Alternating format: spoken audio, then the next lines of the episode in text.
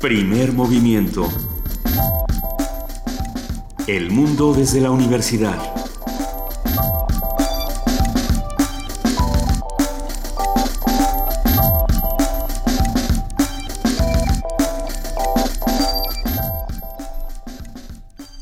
Muy buenos días, son las 7 de la mañana con 5 minutos de este miércoles 17 de febrero.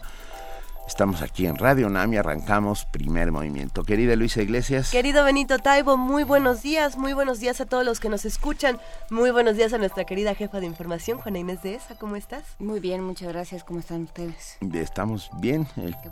Ya se va el Papa el jefe de la Iglesia Católica, jefe del Estado Vaticano. Eh, el día de hoy será su última su última visita y, hasta ahí termina. Se va a Ciudad Juárez y de ahí ya se va a Roma.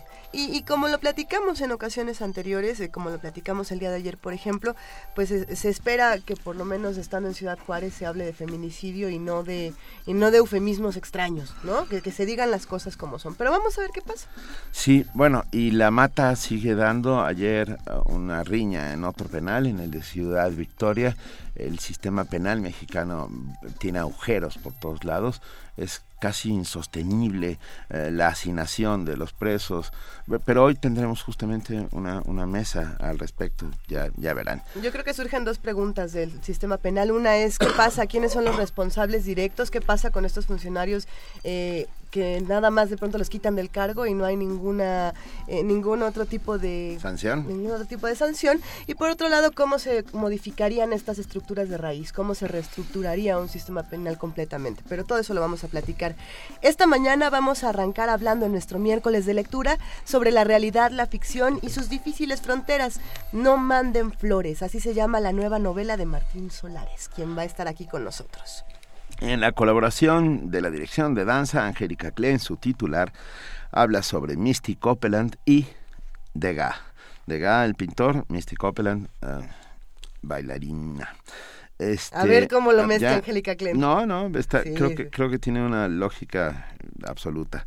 Va, a estar bueno sin lugar a dudas. En la colaboración de la Dirección General de Artes Visuales del Museo Universitario de Arte Contemporáneo, el MUAC, vamos a hablar con Ignacio Pla, jefe de proyectos públicos y comunidades, quien nos va a platicar sobre el concierto Acid Brass y el seminario Aproximaciones al Arte Contemporáneo.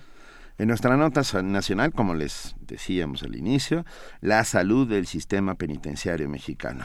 Un comentario del doctor Martín Barrón, maestro en ciencias penales del Instituto Nacional de Ciencias Penales y porque todos lo pidieron, o por lo menos porque nosotros lo pedimos, en la nota internacional el descubrimiento de una composición de Mozart y Salieri con el comentario de Juan Arturo Brennan, director de cine, crítico musical y como ustedes saben, una de las voces fundamentales de Radio UNAM. Y nuestro hombre en varios lugares, cada vez que hay... Nuestro hombre en, los festivales. nuestro hombre en, los festivales de música.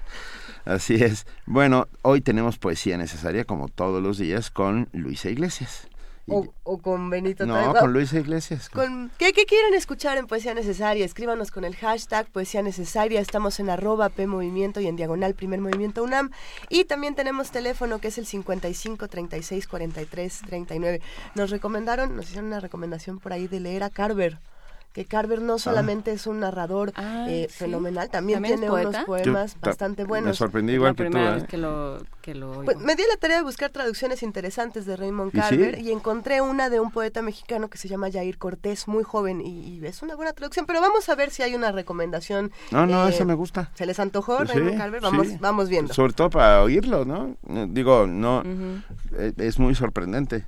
Vamos, vamos a ver qué tal se pone la poesía con Raymond Carver. En la mesa del día vamos a hablar de la risa ante la guerra. El comentario del maestro Marco Alejandro Tobón, estudiante de doctorado en Ciencias Sociales en la Universidad es Estadual, de, Campiñas. Brasil, y ganador del, del, octavo Premio Iberoamericano en Ciencias Sociales del Instituto de Investigaciones Sociales de la UNAM. Tendremos ya para finalizar este primer movimiento la participación de Jorge Linares, coordinador del Programa Universitario de Bioética. Jorge nos habla sobre el debate acerca de la psiquiatría y la industria farmacéutica. Pero bueno, ya son las 7 de la mañana con 9 minutos eh, y es tiempo de nuestro primer corte informativo con nuestra compañera Cindy Pérez Ramírez. Recuerden que hoy arrancamos a las 4 de la tarde eh, paradas de papel desde la Feria Internacional del Libro del Palacio de Minería. Cindy, bienvenida. Muchas gracias, buenos días Benito Luisa, Juana Inés, buenos días a todos. Muy buenos, días, Cindy.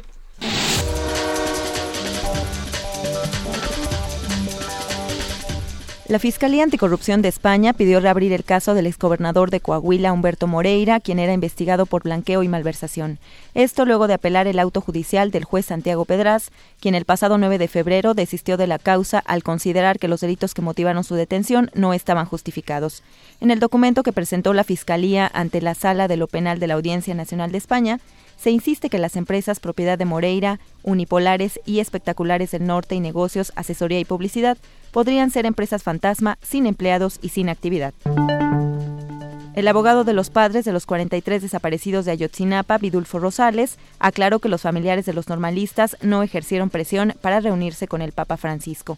En una declaración a la agencia de noticias EFE, Rosales resaltó que no han ido a una manifestación y que solo han buscado los canales e instituciones adecuadas y pertinentes para reunirse con el pontífice que se encuentra de visita en nuestro país.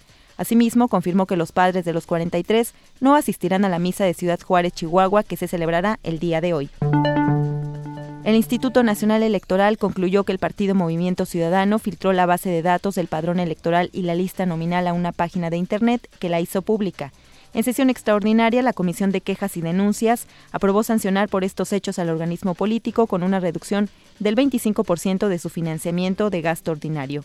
Además, se ordenó dar vista a la Procuraduría General de la República para que investigue y deslinde responsabilidades en la filtración y difusión de información privada.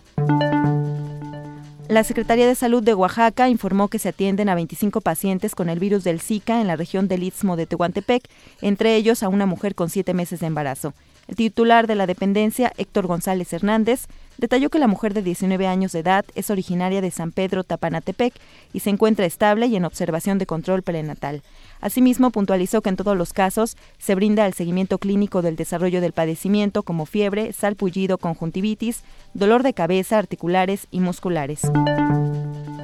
En información internacional, un acuerdo firmado entre Estados Unidos y Cuba permitirá reanudar la aviación comercial por lo que se podrán realizar 20 vuelos diarios a La Habana, además de los 10 a 15 fletados que ya están funcionando. Se espera que al finalizar este año los vuelos estén cubriendo las rutas entre ambos países. Con el acuerdo también se permitirán los contratos de arrendamiento de naves y cooperación para protección de la aviación civil, entre otros. Evalúan respuesta al virus del Zika.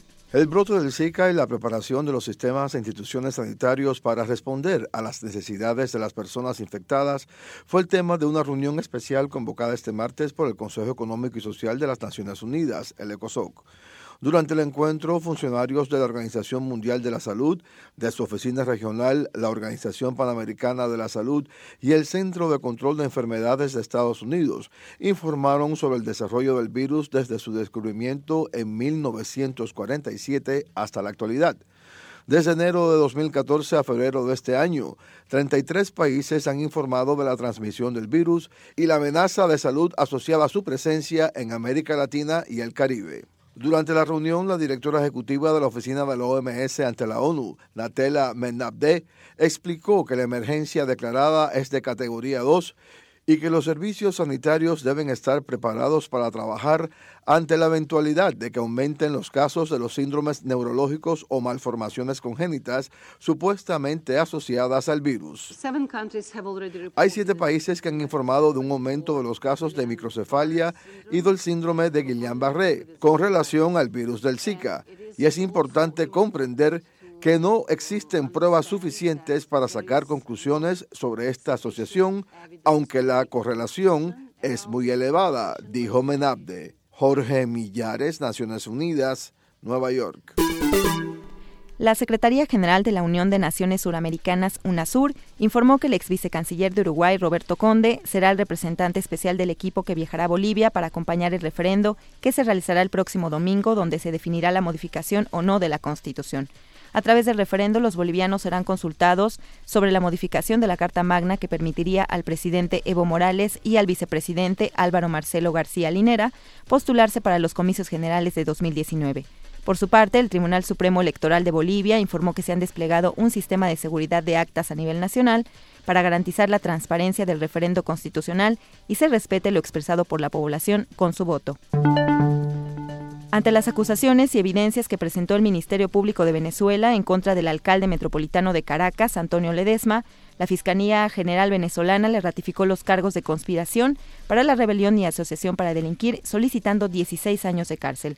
Basándose en lo previsto y sancionado en el Código Penal y en la Ley Orgánica contra la Delincuencia Organizada y Financiamiento al Terrorismo, el líder opositor es acusado de haber brindado apoyo a grupos desestabilizadores de la derecha, por lo que se encuentra en arresto domiciliario luego de ser intervenido quirúrgicamente el pasado mes de abril. La Fiscalía Local Baviera en Alemania estableció que un error humano fue la causa del choque entre dos trenes el pasado 9 de febrero, donde murieron 11 personas y 80 resultaron heridas. El fiscal Wolfgang Gies señaló que en la investigación no se encontraron evidencias de problemas técnicos y responsabilizó al controlador de la vía por las catastróficas consecuencias al no cumplir con las reglas. Más de 84.000 migrantes han llegado a Europa por el Mediterráneo en lo que va del año.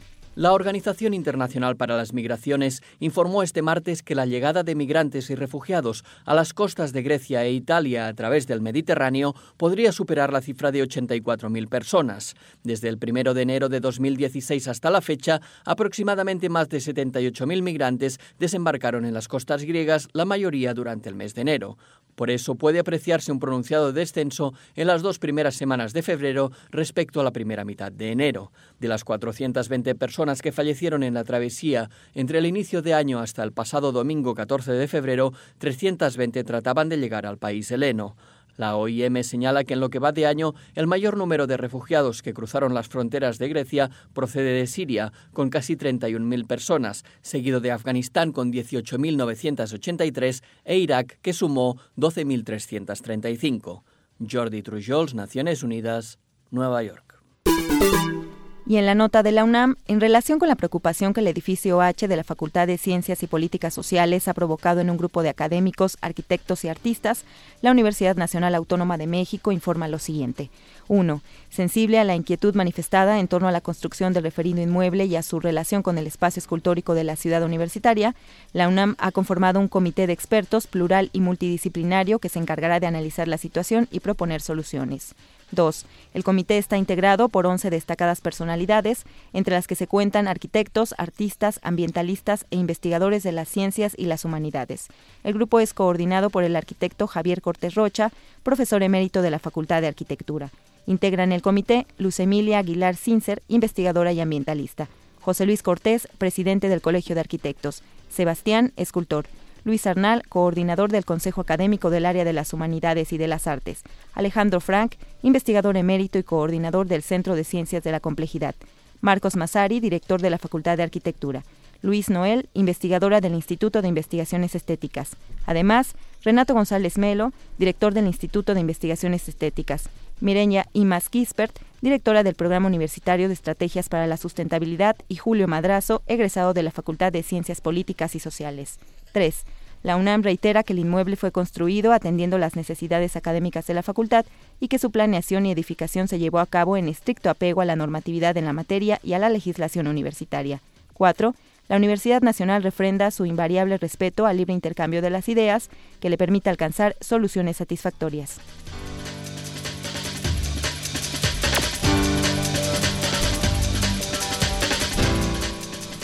Las 7 de la mañana con 18 minutos le damos las gracias a nuestra compañera Cindy Pérez Ramírez por este corte informativo y nos vemos durante la mañana. Así es, Benito Luisa Juan Inés, que tengan buen día.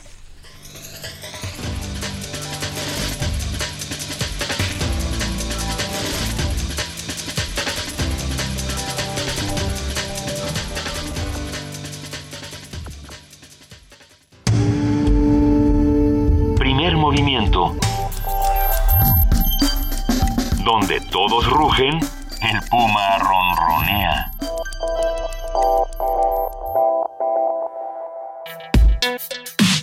Miércoles de lectura. con la finalidad de resaltar la distancia que hay entre la cantidad de hechos violentos que realmente están pasando en nuestro país y las versiones oficiales que al respecto se difunden, el escritor Martín Solares creó una prosa, una prosa 100% de ficción titulada No manden flores. Él escribió esta novela bajo la influencia de distintas historias sobre horror que le han contado amigos y conocidos durante muchos años.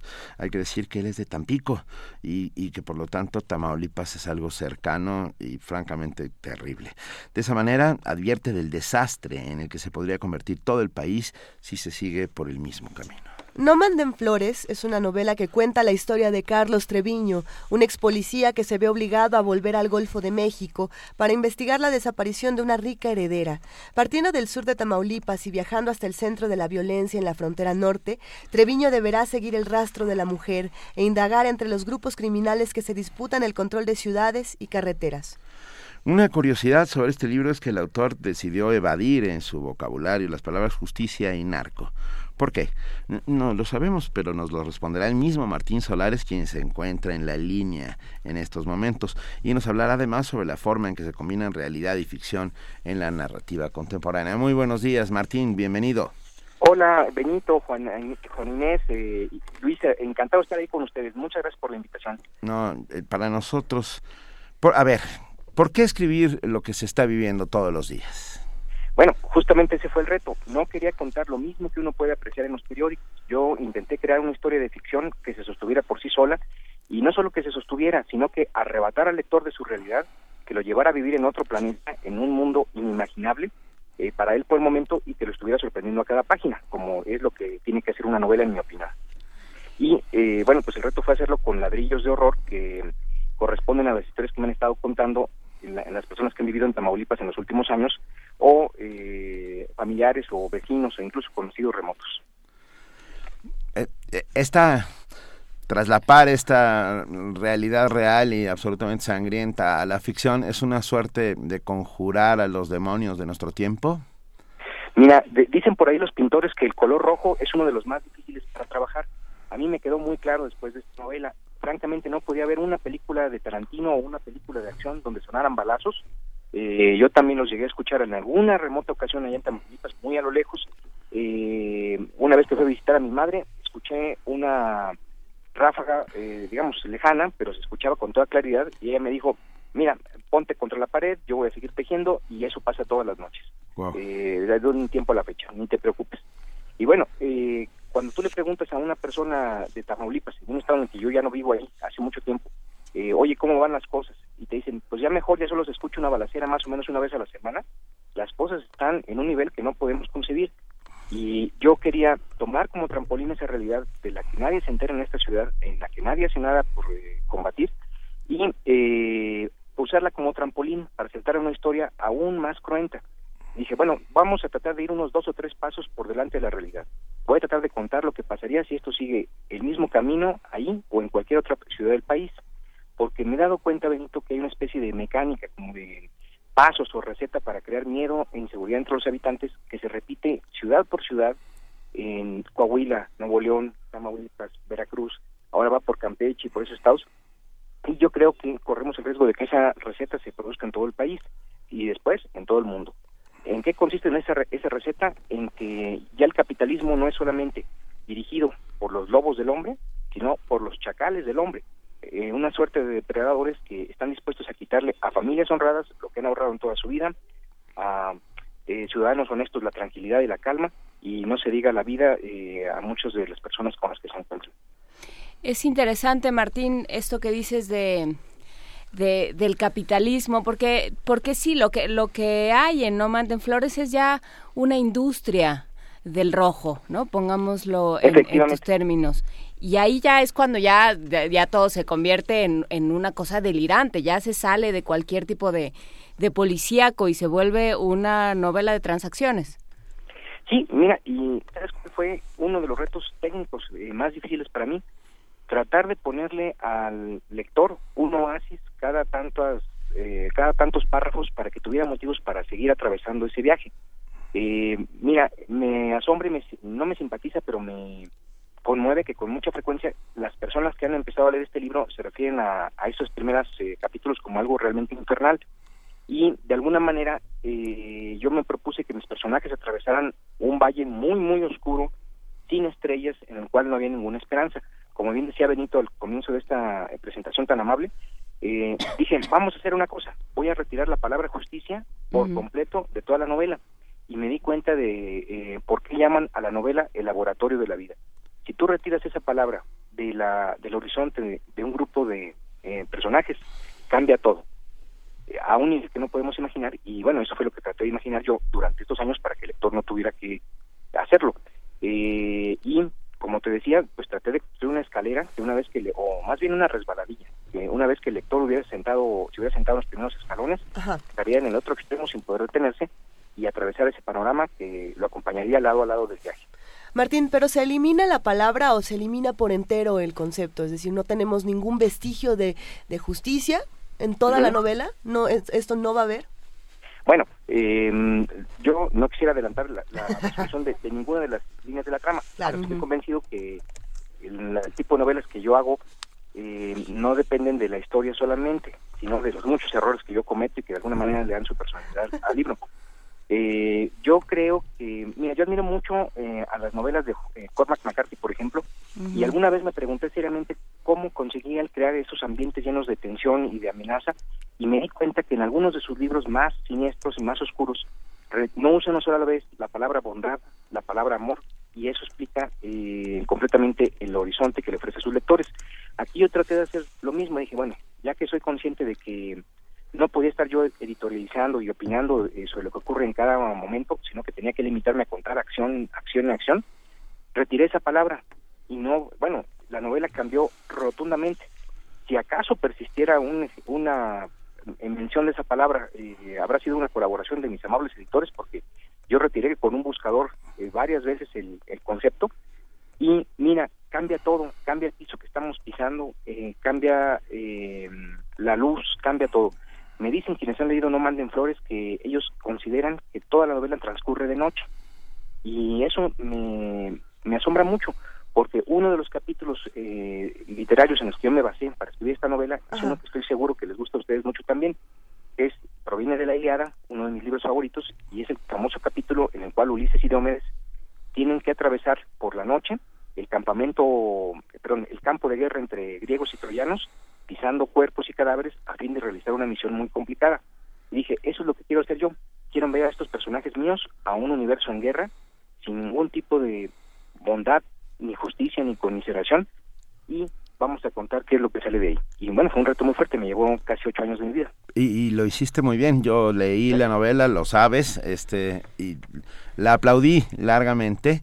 Y tienes toda la razón, eh, esta sensación opresiva Ah, a ver, parecería que lo más peligroso en el mundo hoy por hoy es ir a una fiesta de 15 años en Reynosa, por ejemplo. Ah, el país está cayéndose a pedazos y, no hay ningún pegamento de reconstrucción del tejido social aparente. Y sin embargo, y yo insisto con la conjura de los demonios, contarlo es, es la manera ah, de acercarnos a la realidad para intentar transformarla. ¿Así lo sientes? Eh, por supuesto. Mira, eh, sí, en ese sentido tienes eh, toda la razón. Yo estaba, tenía la intuición de que si usaba la palabra narco una sola vez, iba a crear un cliché automático en la mente del lector y eso le iba a impedir disfrutar de la novela, de los personajes y a mí me iba a impedir ir mucho más allá de lo que ofrecen los, los periódicos a diario. Entonces me prohibí usar esa palabra a fin de matizar y encontrar todos los colores y tonos posibles de la criminalidad que iba a habitar esta novela. Entonces, bueno, ahí hay extorsionadores, hay secuestradores, hay un montón de personajes eh, que han proliferado muchísimo, que siguen eh, pululando eh, por esos estados del norte, noroeste del país, con noreste, perdón, del país con toda tranquilidad. Y traté de crearlos a partir de la imaginación y de las historias que me habían contado. Mi tercer gran reto fue imaginar el lado B, no solamente el detective o el ex policía, porque no creo en los detectives eh, literarios, como no se las Chain, Benito. este, eh, y bueno, entonces inventé un ex policía que tenía una razón de peso para aceptar el trabajo y que tenía que regresar a la ciudad en la cual le habían prohibido poner un pie de nuevo. A colaborar con su ex jefe. Pues de algún modo bueno, colaboran entrañablemente porque eh, uno está persiguiendo al otro, ya que hay una especie de yin yang entre el ex policía y su jefe que lo quiere matar sinceramente eh, para cobrarle cuentas y que mm, de alguna manera están funcionando, creo yo, como la arena y el mar todo el tiempo. Uno invade al otro, luego uno se retira y eso fue lo que me sucedió. de repente se retira el, ex policía eh, Carlos Treviño y apareció plenamente eh, el alma del comandante Margarito con unos recuerdos atroces que lo convirtieron en la persona que es y bueno así fue posible ver ese lado B de estos personajes tan pero tan tan oscuros eh, últimamente los que las personas que me he topado que ya leyeron la novela me preguntan este, cómo es posible que tú que pareces una persona sensata escribiste eso y me preguntan si los voy a saltar oye Martín a ver me, quedo pensando bueno es que perdón pero pero es que eso sucede no de pronto dicen cómo tú tan tan inocente que te ves y tienes, tienes adentro esa cantidad de muerte y destrucción Uy, pues mira, eh, es una cosa que uno nunca sabe. Digo, la autora de Pink Doll eh, puede imaginar los personajes eh, y el autor de Persona Normal seguramente pueden imaginar o saben de esto de lo que estamos hablando. Personajes que tú no sabías que estaban dentro de ti, que te sorprenden y que salen. Y bueno, eso es la gran literatura. Esta frase, este gran cliché, pero muy famoso y muy afortunado que es hay que seguir al personaje. Y creo que funciona muy bien cuando ese personaje te sorprende a ti y el autor en primer lugar. Y a mí es lo que me sucedió. Yo francamente estaba escribiendo una novela muy optimista cuando empecé a escuchar historias sobre Tamaulipas y me empezaron a contar de primera mano conocidos y amigos cosas. Eh, y mira, la novela se incubó, no llegó un momento en que tuve que dejar entre paréntesis lo que estaba haciendo y me lancé a escribir No manden flores. Eh, mi gran reto era ir dos pasitos por delante de la realidad y crear una realidad de ficción, porque yo detesto las novelas que tratan de ser un sencillo espejo de la realidad las novelas que mm, copian lo que están los periódicos y que no imaginan esa otra materia tan interesante que es la literaria y que permite que, vaya, que alguien viaje a la luna, que descubra un dinosaurio o un mapa para un extraterrestre, por ejemplo. Claro. Oye, Martín, a ver, yo, yo quiero hablar de tu doble calidad de escritor-editor, que debe ser una cosa difícil, pues. Ah, quiero decir, No, bueno, yo, yo que me enfrento a editores, Juana Inés, Luisa, todos los días, y, y, cuando hablo de enfrentar, no, no estoy diciendo pelear con ellos, sino... Ah, ponerse cara a cara. Claro, ponerse cara a cara y, no solo eso, y descubrir el montón de cosas que hay en tu novela que tú no habías descubierto, o, o el montón de cosas que le faltan. Uh, tú eres un editor de muchísimos años, eres demasiado autocrítico, te, te, te peleas con ese escritor, o sea, Doctor Jekyll y Mr. Hyde, ¿cómo van? Cuenten. Sí, bueno, te voy a decir, eh, Doctor Jekyll y Mr. Hyde eh, Solares tuvieron un grandísimo guerrón que duró siete años y que por fortuna culminó con la escritura de Los Minutos Negros. Eh, ahora eh, me lancé a escribir No Mando en Flores, esa voz del editor se volvió yo creo más un aliado eh, pero te voy a decir, es un aliado muy muy rudo, es, es como alguien que me estuviera poniendo a dieta todo el tiempo. Me dice, lo que puedes decir con menos palabras, trata de decirlo con menos palabras. El lector no tiene tu tiempo, ni el lector es tu espejo. Yo desconfío de la prosa, eh, yo la llamo prosa narcisista, que está pensando en el placer que le da a uno escribir, pero no en el placer que debe provocar al lector en pasar los ojos por encima de esas palabras. Eh, yo eh, conozco muchísimos, muchísimos eh, manuscritos que caen precisamente por eso, por tratarse de hacerse un espejo narcisista a la altura de la vanidad del autor y se olvidan del lector. Entonces mi editor trata de funcionar ahí, es un editor muy modesto, pero muy exigente y sí te puedo decir que es implacable. La primera versión de No Mandes Flores terminada tenía casi 600 páginas. ¿Cuántas? 600. Okay. ¿En cuántas quedó? Eh, quedó en cuatro, en el, libro quedó en 450, pero en realidad son como 520, algo así, 550. Eh, pero te voy a decir, eh, ya le había quitado yo una novela interior de 100 páginas, que es la que estoy estudiando ahora, le quité una novelita corta que estaba ahí, y luego me di cuenta que esa novelita corta le hacía falta, pero que ya no podía meterla como la tenía entre paréntesis, así que tenía que reescribirla toda, resumirla y adaptarla a otro punto de vista. Es el tipo de malabares que uno tiene que hacer de repente. Eh, me encerré durante un mes del año pasado eh, en, un pequeño estudio y eh, al cual tenía que ir, me prestaba un estudio para que pudiera encerrarme a terminar esto y de por una cosa rocambolesca me quedé sin tarjeta de crédito y me quedaba poca gasolina. Entonces me propuse que no, hasta que se me acabara la gasolina yo tenía que terminar la novela, antes de que se me acabara. Y lo conseguí cuando estaba en la última rayita. Ese día el problema con mi tarjeta de crédito se resolvió y escuché una canción de Bob Dylan muy simpática que me confirmó que por fin ya había terminado. Eso es una novela, querido. ¿Eh? no, no. Yo estaba diciendo, chale, solo me queda eh, poquita gasolina, eh, dice, bueno, me voy a tener que eh, este, chutar esa eh, ruta rocambolesca eh, a ver cómo. Y, pero bueno, lo logré y cuando uno pone ese punto final interno, que es muy íntimo, y uno sabe que por fin ya dio lo mejor de sí, pues es uno de los momentos más felices de la vida de uno. Venga, No Manden Flores está editada por Random House Mondadori. Ah, ¿Quién fue tu editor? Uy, tuve la fortuna de tener varios. mira, eh, Claudio López La Madrid, eh, el director final de, de Penguin Random en España, que siempre ha sido un gran amigo, estupendo consejero. Eh, también mi agente Guillermo Chavelson, él leyó la primera versión. él, bueno, fue estupendo escuchar esos puntos de vista. Y en México, Andrés Ramírez y Fernanda Álvarez. No, bueno. el, manuscrito se fue puliendo con las observaciones sucesivas de todos ellos. Así que es, este, y bueno, te voy a decir, yo siempre tengo otros editores que son más implacables y son los alumnos de mis talleres que se han vuelto ahora escritores y grandísimos escritores. Como saben, el nivel de, exigencia que pongo en mis talleres me exigen 10 veces más a mí. Entonces dicen, ah, no, tú en tu taller dijiste alguna vez esto. Ahora lo cumple. lo cumple. Exacto, ahora lo cumple. Soaragán. So, bueno, pues, Soaragán. Sí, claro. Entonces este, me ponen a chambear eh, bastante duro, eh, pero creo que sí son implacables y es lo que uno tiene que hacer. Oye, Martín, oh, perdón, perdón, no, ¿presentas en minería? No, no, mira, ah. eh, sé que voy a hacer una presentación en la Gandhi posterior. Eh, todavía estamos viendo las fechas porque por un motivo de salud tuve que mover varias cosillas, pero este ya se va a arreglar y vamos a estar en la Gandhi, yo, a ver si en marzo, si es que me dan, eh, me abren las puertas otra vez. Sí. Este, y ya los invitaré porque, eh, mira, me costaba mucho trabajo hablar del libro porque es un libro hecho con material muy rudo, me cuesta todavía trabajo regalarlo, pero ahora que los primeros lectores me dicen que no les ha disgustado, que no les que el que sufrió fui yo, vaya, y que ellos lo están disfrutando, me estoy tranquilizando y ya puedo hablar de él en público y regalarlo. Nosotros no sufrimos regalando un libro, un libro que tenemos aquí precisamente en la mesa de la cabina, Martín, eh, lo vamos a regalar por teléfono al 55 36 43 39, al primero que nos llame. Tenemos dos. Tenemos dos. Perfecto. Tenemos dos. A los dos uno por Twitter y uno por teléfono. Al, al, primero que nos llame al 55 36 43 39 y nos diga el nombre del comandante de la novela.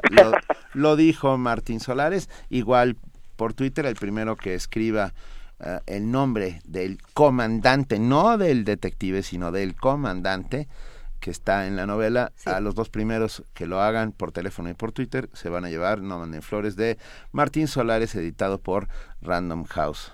Mondadori. Oigan, muchísimas gracias por la invitación. Pero, pero porque es un verdadero placer.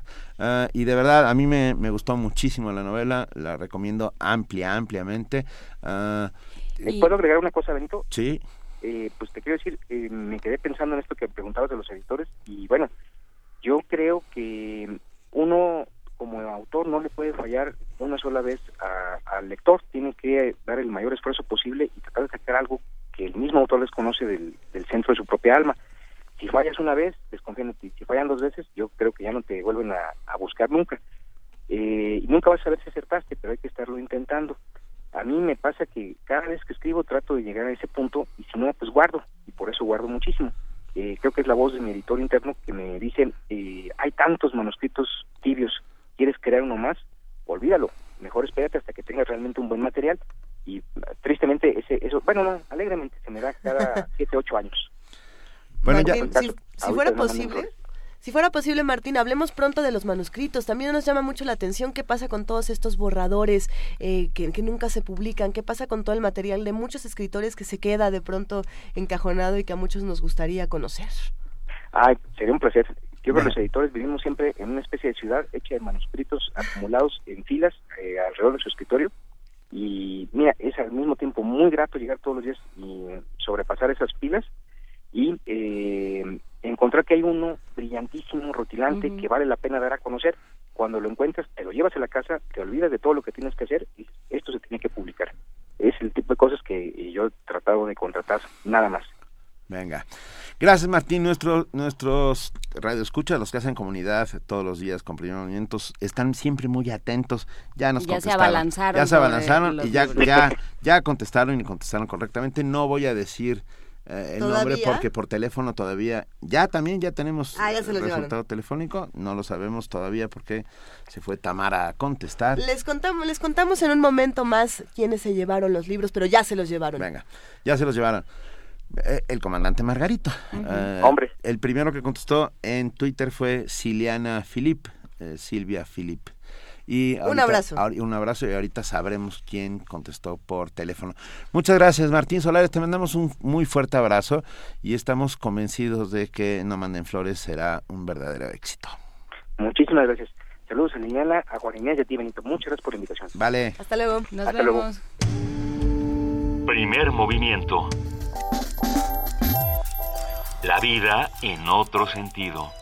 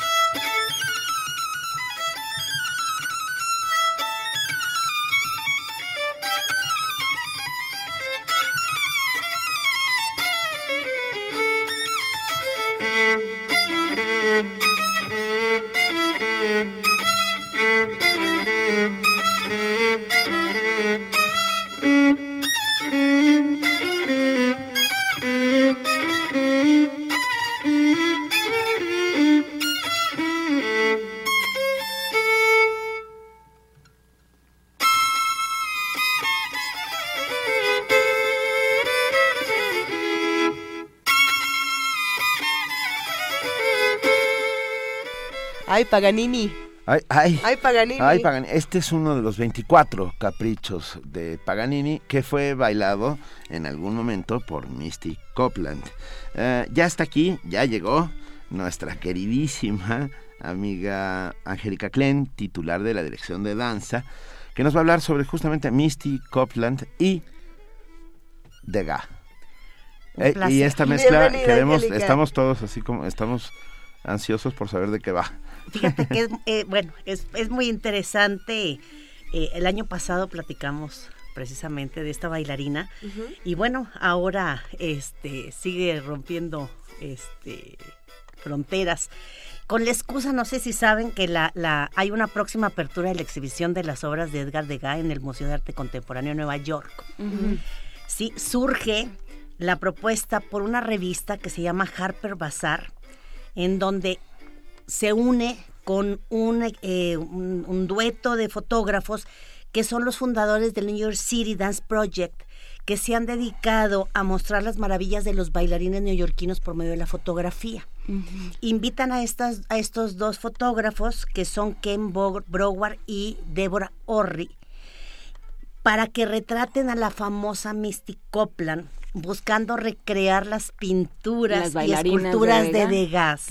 Lo estamos viendo ya en la página de, Es maravilloso. Qué cosa. En donde de alguna manera se muestra que el bailarín de hoy se refuerza es universal. O sea, que el ballet es universal, que no hay fronteras, que cada vez hay más posibilidades de, de, desarrollo artístico sin importar la raza en este, en en este arte. Y bueno, en la edición de marzo de esta revista aparecen las fotos, pero ya circulan por todas las redes, en donde Copland transmite, al igual que Degas, la sensación de movimiento de los bailarines. Entonces, eh, eh, si tú ves eh, la, la, una de alguna de las pinturas, la clase o cualquiera de las pinturas de, de, de estas bailarinas, Misty no solamente toma la esencia de la, de la pose, sino también de lo que Degas quiere transmitir. Entonces, bueno, es maravilloso, aparte, bueno, con unos sets de, lujo, este, usando diseños de Carolina Herrera y de, pues, de, de, Por supuesto. de esos niveles, ¿verdad? Este, y bueno, como recordarán, practicamos que, que Misty Copland desató un fenómeno cultural en el mundo de la danza cuando el 30 de junio del año pasado, por primera vez, el American Ballet Theater nombró a una chica afroamericana de color como primera bailarina. Entonces, bueno, ahí ya está rompiendo fronteras, ¿verdad? Entonces el MoMA, para los que eh, coincidan, en Nueva York presenta la exposición se llama A Strange New Beauty, o sea, una extraña nueva belleza, del 26 de marzo al 24 de junio de este año, en donde podrán ver pinturas, dibujos, grabados, bocetos y bueno, mucho tiene que ver con, con, este pintor francés, que fue y es considerado como uno de los grandes impresionistas del siglo XIX, que dio vida en sus obras a las bailarinas de ballet de aquella época, tanto en pinturas como esculturas. La semana pasada es tan extraño porque la semana pasada yo nombré y les dije que si querían tener una idea de cómo eran los tutús románticos de la época del siglo XIX, que nos fuéramos a ver estas famosas pinturas. Y bueno, se, se dice que Degas tenía una predilección por el género femenino y una de las muestras pues es que plasma a las bailarinas en muchas facetas, en salones de ensayo, en el escenario, tras bambalinas, saliendo de bailar, descansando. Y bueno, aparte de las fotografías eh, eh, que Coplan en este momento ya están en las redes y en esta y en esta famosa revista, pues también tendrán la oportunidad de, de ver danza en el MoMA. Y me encanta la idea de que haya otra forma de de acercar este derecho a todos a la danza, que también es por medio de la pintura, de esta famosa escultura de la niña de 14 años, que es bellísima. También la recrea Misty. Y, y pues bueno, me, me, me, me, me agradó mucho compartirlo porque son cosas que salen de momento y que si por alguna razón no estás enterado, no leíste, te pierdes de, de la noticia, ¿no? porque además es una es una forma muy interesante de recrear esta este espíritu del, del 19 de de pintar a la mujer trabajando, ¿no? De, de pintar, o sea, desde, desde las actrices, las, este, pero también las bailarinas, ¿no? También, eh, o sea, este, estas escenas de detrás de, detrás bambalinas, ¿no? Son, son muy interesantes. Y creo que es súper, súper interesante ver al bailarín de hoy, del siglo XXI eh, retomándose y retratándose en, en, algo tan bello como el arte que, que, que, que, quiso transmitir Degas, ¿no? Cómo, continúa. Y, y, algo de lo importante que, que, estaba viendo es que finalmente el haber escogido a Misty eh, todavía refuerza esta universalidad del ballet y esta posibilidad que hay en este siglo en donde ya se han roto más, más, más barreras, porque hay, ha habido muchas para la gente de color, y que ya está empezando a tener muchas oportunidades en, en espacios donde quizá consideraron que no iban a, a, poder llegar gracias a personas con el impulso y, con bueno, los talentos como, como en este caso de Misty, ¿no? Hemos, eh, hemos platicado en muchas ocasiones de Misty Copland aquí en la cabina y me llama la atención que la, chica, la chica mala del ballet eh, cada vez se, se, une a, otro tipo de disciplinas y nos está ayudando a conocer no solamente la danza, sino la pintura, la escultura también, como bien mencionabas, eh, diseñadores, por ejemplo, ¿no? Eh, eh, creo que se está conectando con absolutamente todas las disciplinas, porque muchos dicen, bueno, a ver, el diseño de, moda, por ejemplo, no es un arte, pero sí lo es, y en la danza es fundamental, por ejemplo. No, no, de verdad, en las redes lo pueden encontrar. Si buscan Misty Copland, lo van a encontrar. Ya, ya si subimos. buscan Edgar Degas, lo van a... Y si, y si buscan el nombre de la revista, lo van a encontrar. Y es maravilloso ver los procesos. Este, y, y, y, por ejemplo, ahí hay un, uno de los modelos a mí que me, me encantó. Que, bueno, finalmente es un vestido blanco con, con algo de azul. De verdad que este... Que es el eh, de la niña que está practicando. Exacto. que tiene el vestido como más largo. Es, es, es hermoso y, y, y, finalmente pues es ver cómo vemos al día de hoy también a la danza, ¿no? O sea, que ah, tiene otras, otras, otras perspectivas que no solamente es el escenario como tal. Y bueno, me gusta que, y que, siguen siendo rockstars como, como eran, o bueno, ¿no? es un anacronismo, pero sí, ah. siguen siendo centros de la vida cultural y de la vida social. De... Son rockstars desde antes de que existiera el rock. Ajá. Sí. Y bueno. Sí, son rockstars avant la letra. Ah, exacto. podemos verlo por medio de las redes, los que vayan a Nueva York, qué padre que puedan ver la exposición. Y, y, y quiero cerrar recordando que este, es las, este domingo es nuestra segunda clase de yoga. Tuvimos más de 100 personas hace dos semanas. Más de 100. Anímense, maravilloso. ¿Pero cómo caben? En el MUAC. Está en la... Es hermoso. Caben muchos, caben, caben, 200, que vayan todos los que quieran. No, hay espacio, un, guerrero y hay espacio para todos. Tienes aquí, señora, señora su dedo. No, no, caben todos. Uy, es maravilloso. El espacio de por sí es hermoso y bueno, haciendo yoga es sensacional. Si es que a las nueve hay clase y les comparto también que para todos los amantes de la, de la danza polinesia, del hawaiano, del taitiano. Este fin de semana, sábado domingo, tenemos el tercer encuentro de danza polinesia, el encuentro universitario, donde participan más de 160 personas bailando, tocando música y clases. sábado, sábado y domingo en la página pueden encontrar la programación, este todo es eh, lo que es en el salón de danza con entrada gratuita y este año eh, cerramos en la sala Covarrobias el domingo. Qué maravilla. Entonces estará maravilloso que puedan que puedan este eh, ver las diferentes actividades y el domingo va a estar muy interesante porque se va a hablar de leyendas ¿Polinesia? De leyendas polinesias. la función está diseñada en base a leyendas. Y hay leyendas vinculadas con la danza. Claro. O sea, digamos, hay leyendas bailadas. Claro.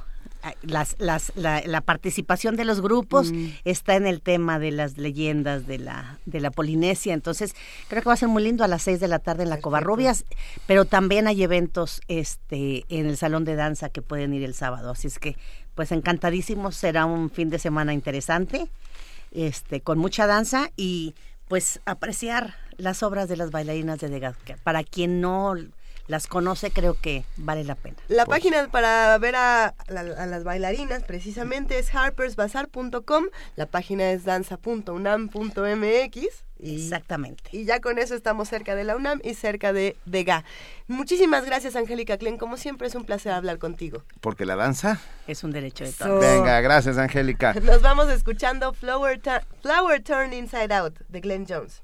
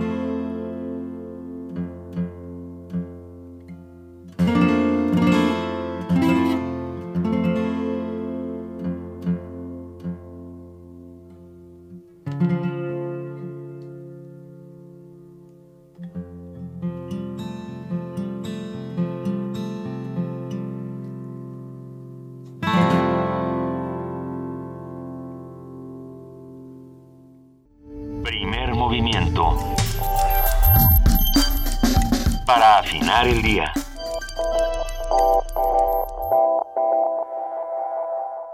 Te invitamos a disfrutar de los mejores platillos sonoros. Buffet Babel. Tenemos ingredientes de la más alta calidad.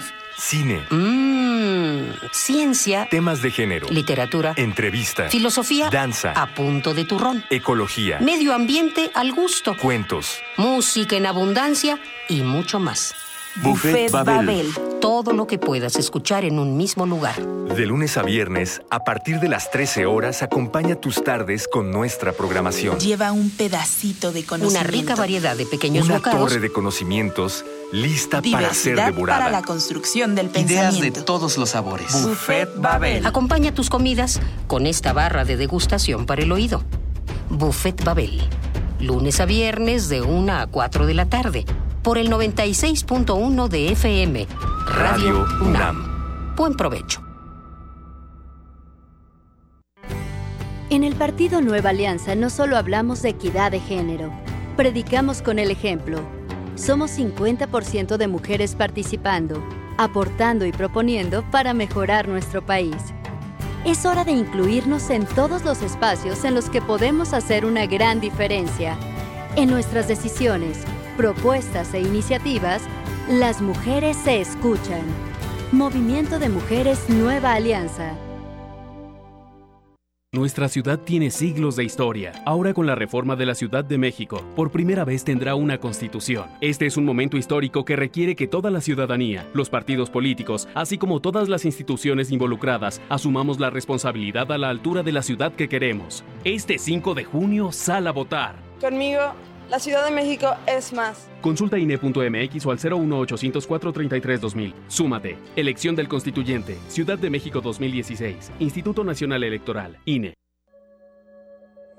Iremos todos caminando por el aire. Una de las mayores pérdidas de la cultura mexicana durante 2015 recibe un justo homenaje para revivir en tus oídos. Hugo Gutiérrez Vega. Los ríos que van a dar en la mar. Escucha la última lectura de poesía en voz del maestro, acompañada de los comentarios del escritor y editor Miguel Ángel Muñoz y del poeta Marco Antonio Campos. Escucha los seis programas especiales que Radio UNAM ha preparado para honrar su memoria. Martes y jueves del 2 al 18 de febrero a las 14:15 horas por el 96.1 de FM. Y el 20 de febrero, aniversario del natalicio de Hugo Gutiérrez Vega, escucha todos los programas a lo largo de nuestra transmisión por frecuencia modulada y el 860 de AM. Radio UNAM.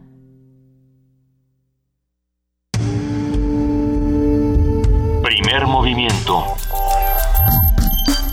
Información azul y oro. Son las 8 de la mañana con un minuto y es momento de que pasemos a nuestro corte informativo. Le damos la bienvenida a nuestra compañera y amiga Elizabeth Rojas. Muy buenos días, Elizabeth. Hola Luisa, Juana Inés, buenos días, buenos días a todos. Bienvenida.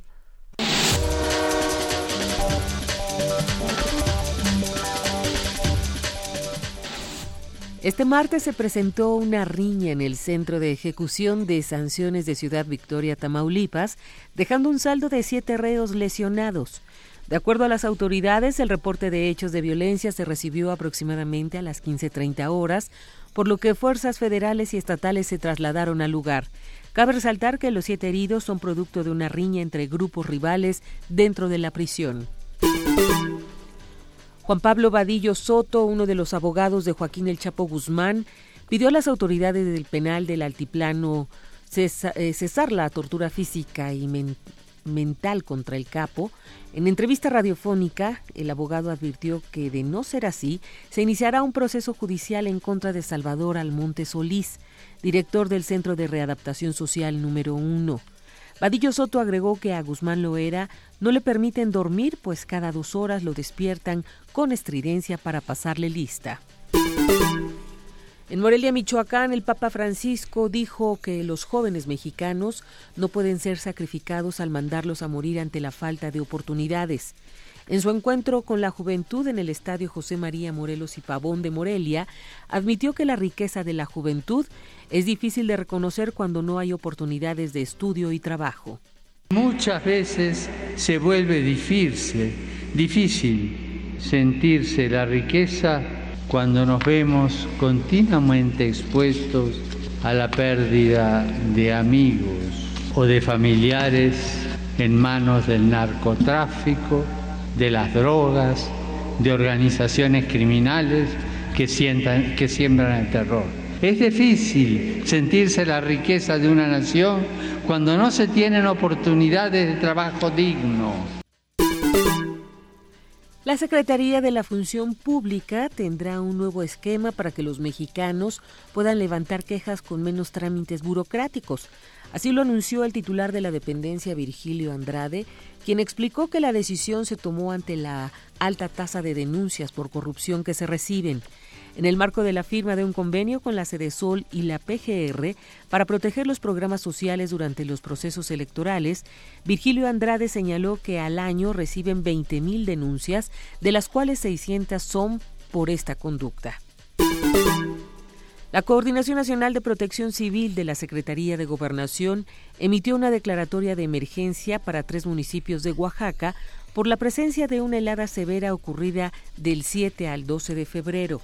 Gracias a esto se activan los recursos del Fondo para la Atención de Emergencias para San Pedro y San Pablo Ayutla, Santa María Tepantlali y San Miguel Amatlán.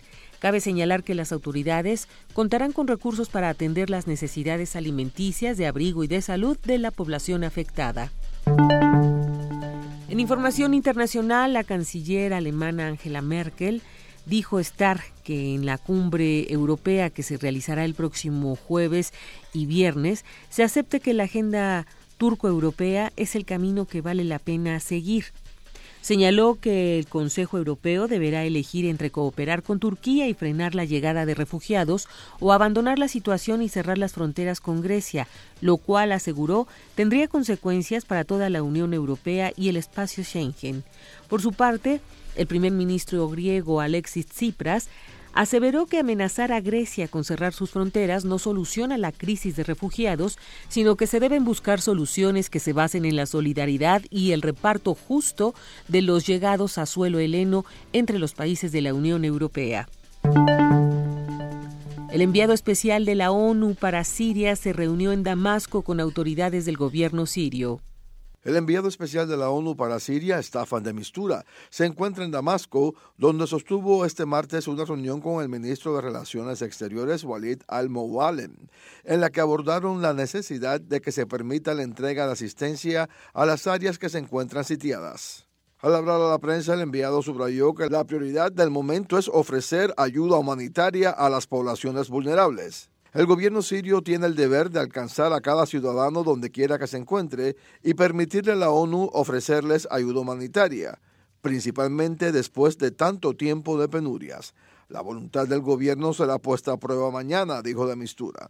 Tras esa reunión, la ONU anunció que el gobierno de Siria ha autorizado el acceso a siete áreas sitiadas en áreas rurales de Damasco y que las agencias humanitarias se preparan para enviar convoyes lo más pronto posible. Jorge Millares, Naciones Unidas, Nueva York. El portavoz de la Secretaría de Estado de la Presidencia del Gobierno de Italia, Antonio Funiciello, informó sobre el proyecto para instaurar un centro de interpretación y reflexión sobre el fascismo en la ciudad de Predapio, donde nació el dictador Benito Mussolini. Detalló que durante la fase inicial del proyecto se abarcará la primera mitad del siglo XX para contextualizar el periodo fascista, por lo que se recogerá toda clase de documentación que se encuentre dispersa y que abarque desde la Primera Guerra Mundial hasta el comienzo de la Primera República Italiana en 1948. El regidor de Predapio, Giorgio Frasinetti, señaló que para materializar este proyecto se necesitarán alrededor de 5 millones de euros que provendrán en su mayoría de fondos públicos. La Asamblea Nacional de Venezuela aprobó el proyecto de ley de amnistía y reconciliación nacional que pondría en libertad a varios presos políticos. Sin embargo, la sección oficialista se negó a aprobar el proyecto bajo el argumento de que debe hacerse justicia a las víctimas de los actos de la derecha. Luego de la sesión que finalizó con la aprobación del proyecto, los parlamentarios oficialistas se retiraron de la sala. Conflicto en Yemen provoca terrible costo humanitario, lamenta la ONU. El conflicto en Yemen sigue matando y mutilando a civiles, provocando un sufrimiento incalculable, subrayó este martes el secretario general adjunto de la ONU para Asuntos Humanitarios, Stephen O'Brien.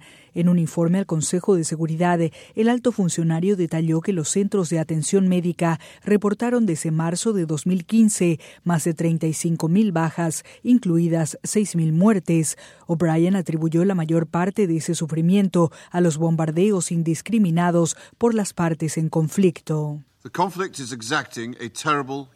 El conflicto tiene un costo humanitario terrible. Unos 2,7 millones de personas tuvieron que abandonar sus hogares y al menos 7,6 millones están gravemente afectados por la inseguridad alimentaria, detalló el coordinador de asuntos humanitarios de la ONU, OCHA.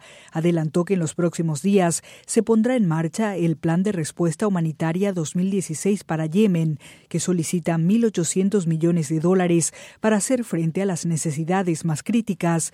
En este sentido, subrayó la importancia del apoyo de los donantes a ese esfuerzo. Stephen O'Brien reiteró la importancia de abordar la catástrofe humanitaria que se desarrolla en Yemen, por lo que solicitó al Consejo de Seguridad presionar a las partes para proteger a la población civil y reanudar las conversaciones de paz, así como para alcanzar un acuerdo de alto el fuego. Rocío Franco, Naciones Unidas, Nueva York. En información universitaria, Patricia Dolores Dávila Aranda asumió la dirección de la Facultad de Estudios Superiores Iztacala luego de ser designada por la Junta de Gobierno de la UNAM para un segundo periodo 2016-2020.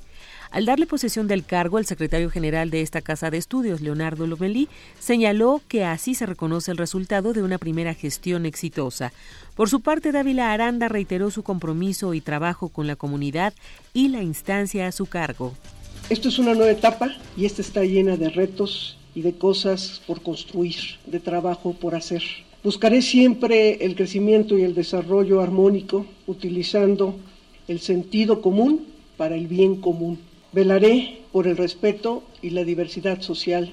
Apoyaré a todo mundo en la medida de mis posibilidades, pero también exigiré a todo mundo que cumplamos con nuestro trabajo.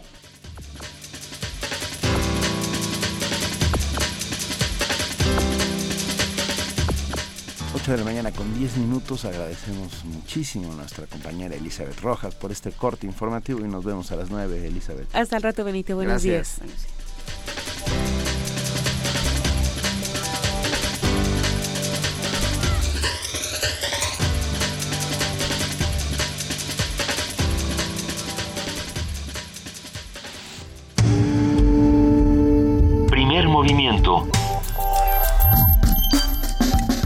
Todos rugen, el puma ronronea. ¿Y ustedes sí saben qué está pasando en el MUAC? ¿O no, o no tienen...? Sa- sabemos algo, pero, pero a ver, perdón, muy rápidamente antes de decir quiénes A los ver. dos que se llevaron No manden flores de Martín Solares. Silvia Filip y Víctor Daniel Aro Gómez. Hay que pasar a recogerlos. Adolfo Prieto, 133, Colonia del Valle, a dos cuadras del Metrobús Amores. Pregunten eh, por información donde, donde ahí tienen... eh, no, a ver, es en servicios culturales. En servicios culturales. Eh, sí, ahí pueden pasar a recoger sus libros. Estoy seguro de que todos los que pasan a recoger sus libros quieren saber qué está pasando en el MUAC. Y para que nos cuenten mejor qué ocurre en el MUAC, se encuentra aquí en la cabina Ignacio Pla, jefe de proyectos públicos y comunidades, que nos va a hablar sobre un concierto y un seminario. Muy buenos días, Ignacio. Bienvenido. Buenos días, Luisa, Benito. ¿Qué tal? Un gusto que estés por acá, como siempre. Encantado de estar aquí. Muchísimas gracias. Sí, les voy a contar rápidamente de dos cosas. A ver. Una es de algo muy inmediato que es empieza el primero de marzo, que es por tercer año hacemos el seminario Aproximaciones al Arte Contemporáneo, que es una propuesta de formación eh, anual, casi digamos son cuatro módulos, cada módulo de ocho sesiones, y que hacen un recorrido desde el eh, arte moderno hasta el mercado del arte contemporáneo, es decir, haciendo un paso por todas las distintos momentos precursores al arte contemporáneo y luego ya detalladamente el arte contemporáneo en el mundo, el arte contemporáneo en México y después una suerte de eh, crisol que tiene que ver con cómo está el mercado funcionando actualmente, cómo está eh, sucediendo en las escuelas, qué se está pensando, cómo se está enseñando, qué se está publicando, la crítica de arte, todo lo que se está reflexionando en la actualidad, que luego hay muchas cosas que no están escritas, no están escritos cómo funcionan las bienales, no están escritas muchas cosas del, del circuito del arte contemporáneo actual. Esto empieza el, primero de marzo y hay como distintas formas de inscripción, eh, se pueden inscribir todo el año, todo, todos los cuatro módulos o, o, individualmente por cada módulo y si les gusta, bueno, continuar con la formación. La verdad es que han sido tres años muy exitosos de, de, acercamientos. Vienen muchos alumnos, algunos que terminaron la, la FAD, eh, algunos que han terminado artes visuales, pero también de otras disciplinas. Incluso, ¿Y, si no sabemos nada, por ejemplo, si venimos Eso es justo la idea. La idea es hacer un seminario introductorio que pueda eh, acercar a todo tipo de público. Hemos tenido desde adolescentes hasta gente mayor, gente de, de otras formaciones, de economía, eh, de ciencia política y que está interesado también en, en, la dinámica y en las prácticas contemporáneas del arte. Eh, y bueno, ahí hay los datos, ese es un, es un, tiene un cierto costo, pero bueno, hay muchas formas de pago muy económicas como para que puedan acceder a este seminario. Hay, tenemos un equipo docente extraordinario, investigadores de la UNAM, pero también críticos, eh, curadores, Eric Castillo, está también Daniel Montero, Edgardo Granado, Edgardo Granado Kim y bueno, una serie de invitados que en la, última sesión siempre traemos invitados artistas, traemos gente que está directamente activa y muy metida en el tema. Bueno, eso empieza el primero de marzo y concluye todo el seminario el primero de diciembre, pero bueno, cada módulo dura eh, pues dos meses más o menos, ¿no? está, está buenísimo. Y las inscripciones están abiertas al 5622 696 a ver, va de nuevo. 5622 6999 extensión 48812 o al correo públicos y comunidades arroba .mx. Como, como bien dices, Ignacio, se divide en cuatro módulos, ¿no? Que cada módulo que dura dos meses, desde ahorita hasta diciembre. ¿Podemos nada más decir eh, brevemente los módulos de qué van? Por ejemplo, el primero va del arte contemporáneo, de la mitad del siglo XIX. Arte moderno, arte moderno ah, de la mitad del siglo XIX a la mitad del siglo XX. Y bueno, ahí hay un recorrido sobre las vanguardias y todo lo que fue lo precursor y lo que es el cambio de siglo, ¿no? Y bueno, hasta los 30, 40, después... Ahí es donde nos podemos poner dadaístas y surrealistas. Exactamente.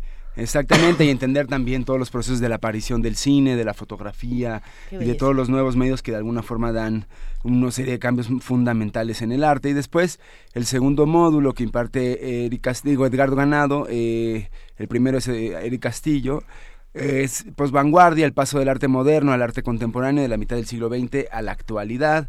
Y bueno, ahí es justamente la aparición del pop art, del minimalismo, del arte conceptual, arte povera, fluxus, el situacionismo, el land art y bueno, todo lo que es también la relación del arte y la política con los movimientos del 68 y todo, y todo, a nivel mundial, ¿no? Es un poco entender qué pasaba fuera de México y el módulo 3 es específicamente eh, que lo da eh, Daniel Montero, es investigador de estéticas, es el arte contemporáneo en México. Cómo se da específicamente los, los procesos de los grupos, por ejemplo, el mural, bueno, desde el muralismo mexicano, la ruptura y toda la edad de los 50, donde se empieza a experimentar muchas disciplinas, hasta eh, lo que es los grupos, el movimiento del 68 y lo que está pasando ahora con todo este boom también de colectivos de arte, espacios independientes y publicaciones. Y el último módulo es el mundo del arte, circuitos, instituciones y mercado, que está como dirigido a entender primero del museo desde adentro, cómo funciona un museo, qué implica un museo de arte contemporáneo como el MAC, con todas sus distintas áreas, desde curaduría, gestión, conservación. Parece sencillo, pero no es Pero tan no lo es. Y luego ya ver cómo son los circuitos globales, museos, bienales, mercados, subastas, galerías, colecciones, espacios independientes, que es un área que ahora estamos tocando, y ya. Venga. Venga. Eso y- por un lado. Y hay un concierto. Y hay un concierto, que este falta un poquito más, pero vengo un poco a calentar el ambiente, porque es para mí, este, consideramos pues para en el MOAC que es un proyecto como inédito y muy importante. ¿En qué sentido? Eh, hay una exposición en este momento que es eh, el ideal infinitamente variable de lo popular de Jeremy Deller, artista británico. Entre sus piezas él hizo una cosa que él mismo dice que se liberó con este proyecto porque fue un experimento de hacer un- como una historia del acid house, la música acid house. Él hizo un recuento y convirtió cuatro piezas eh, de acid house, las adaptó para música de banda metálica, de metales, Ay. y lo tocó en Inglaterra con una banda de metales, digamos, más cercana a lo, a lo tradicional y militar. Y eh, agarramos las partituras aquí y decidimos acercarnos y a retomar estas cuatro partituras y hacer una adaptación para música de banda Mije de Oaxaca. Entonces, lo Es una locura. Es una locura eh, que está extraordinaria. El concierto se llama Acid Brass. Es hasta el 12 de marzo, pero bueno, va a ser en la explanada afuera de, en la, en- afuera de, en la explanada del Centro Cultural, afuera del museo, enfrente de la coordinación, de la sala Nesa. Y es una experiencia creo que muy interesante porque, por ejemplo, el, el- el Don Joel, que es el fundador de la banda Minje de Oaxaca, que es una banda fundada en 1980 en la ciudad de Nezahualcóyotl, que es migrantes que llegan en esa época que son músicos y que deciden formar una banda, dice, bueno, un pueblo sin banda es un pueblo muerto. Y él decide armar esta banda y bueno, yo me acerqué a ellos, invité a, un, a, a Emiliano eh, González de León, que es un compositor joven y hizo la adaptación para música, para los instrumentos, porque son otros instrumentos, son parecidos pero son otros instrumentos. Y entonces es un concierto que tiene un repertorio con cuatro piezas en acid house, tocadas por la banda Mije con otra sonoridad y música tradicional, la sandunga, flor de piña, sones de betaza y esto, pero tiene cuatro que son Can You Dance, Pacific eh, 202, Voodoo Ray y What Time Is Love, que son cuatro piezas que son tocadas, son Wow. súper, este, puedo decirlo, prendidas, este, muy alegres y nunca se había hecho en México, es inédito el concierto. La producción se puso a bailar nada más de escuchar lo que estabas diciendo, Ignacio. Si nos lo permites, 12 de marzo. 12 de marzo, una de la tarde, explanada del MOAC. cuando se acerque más la fecha, regresa por favor y platícanos Nos encantará. más. Muy bien. Muchísimas Me traigo al gracias. director. Órale, un Eso. abrazo. Millones de gracias, Rodrigo. Bueno, Ignacio, Gracias, Ignacio. Ignacio Perdóname, Ignacio Pla, jefe de proyectos públicos y comunidades. Muchísimas gracias. Hasta luego. Primer movimiento. Donde todos rugen, el puma ronronea.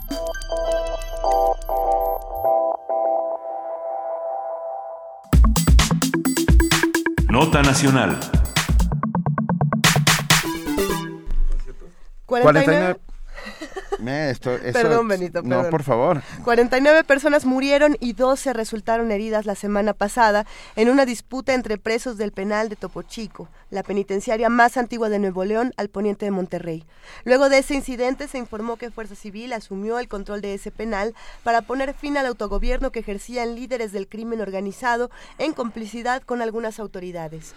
En, Topo Chico no solamente había celdas de lujo con aire acondicionado, pantallas y frigobares, sino también puestos de alimentos que eran operados por una red criminal que vendía los productos hasta 120% más caros que su precio normal. En la actualidad existen 386 centros penitenciarios, 17 de los cuales están bajo la jurisdicción del gobierno federal, 11 corresponden a la Ciudad de México, 283 a los gobiernos estatales y 75 a los gobiernos municipales. Las cifras oficiales señalan que a septiembre de 2014 la población penitenciaria nacional era de 258.563 personas privadas de la libertad.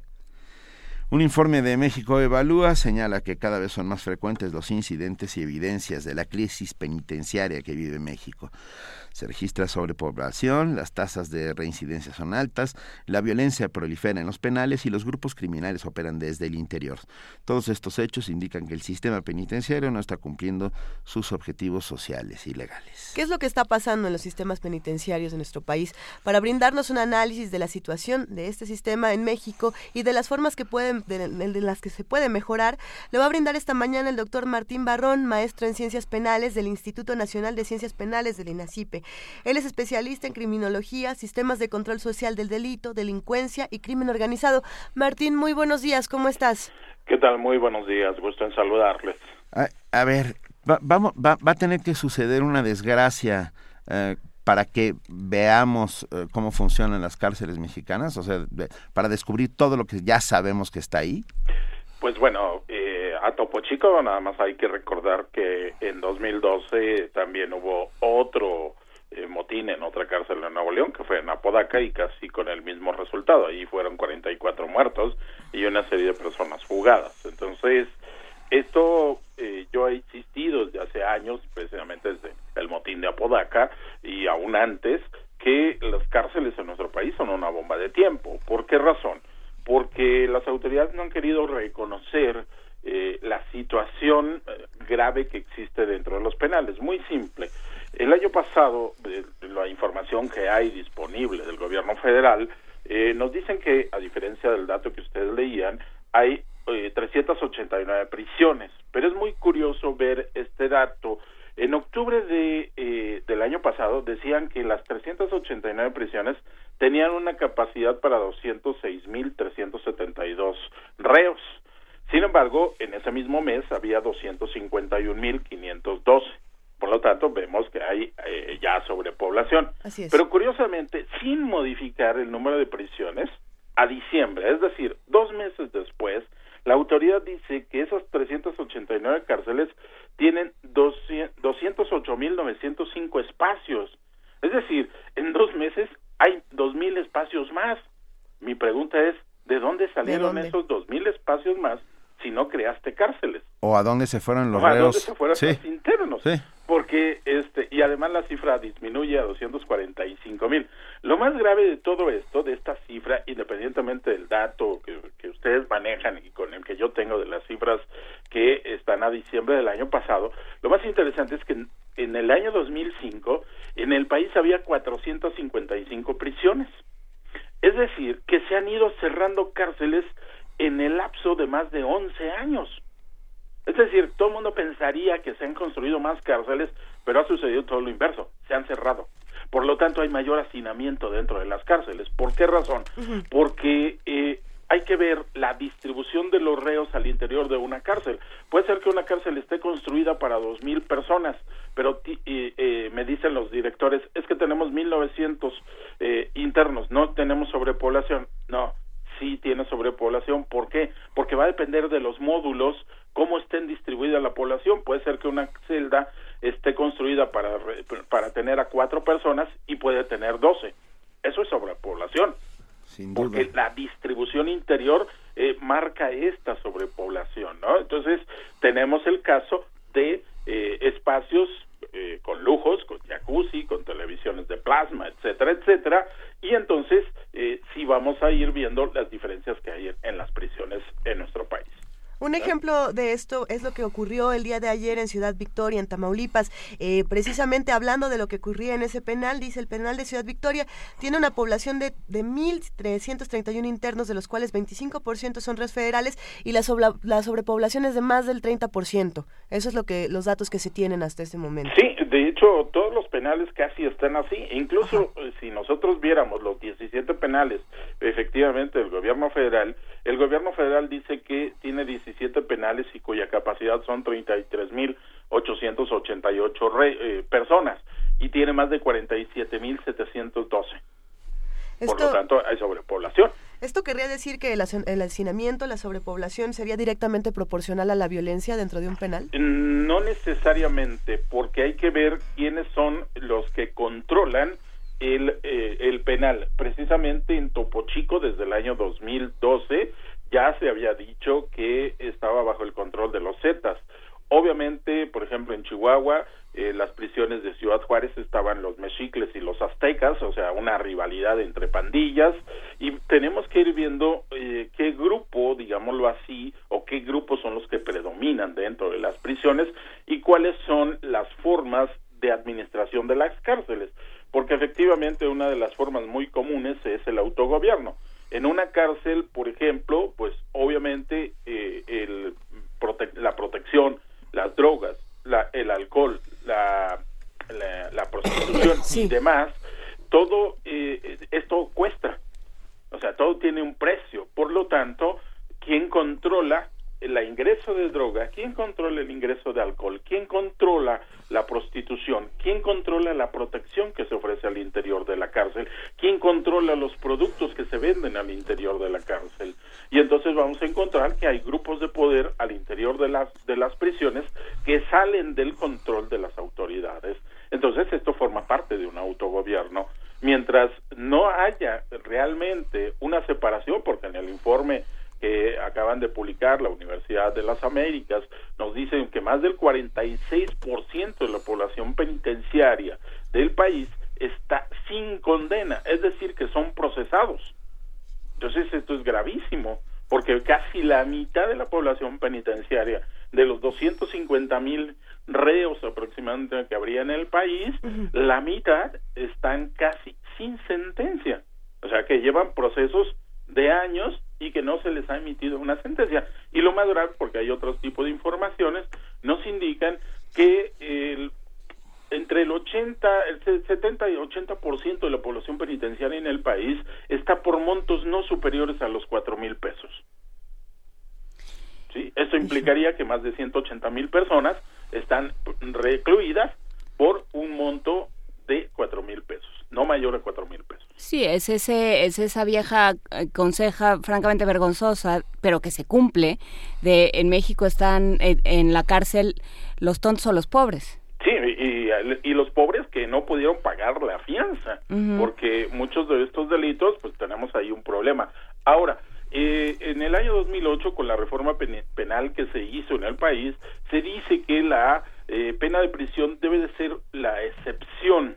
Sin embargo, tenemos un gravísimo problema. La inmensa mayoría de los delitos en nuestro país son graves y eso implica cárcel preventiva. Por lo tanto, vamos a seguir mientras eh, eh, vamos a seguir en el mismo esquema mientras no cambiemos la gravedad de los delitos. Si nosotros revisamos el Código Penal o los códigos penales, lo que vamos a encontrar es que buena parte de los delitos están marcados como graves y eso implica en automático prisión preventiva. Entonces tenemos que buscar mecanismos para revertir este proceso.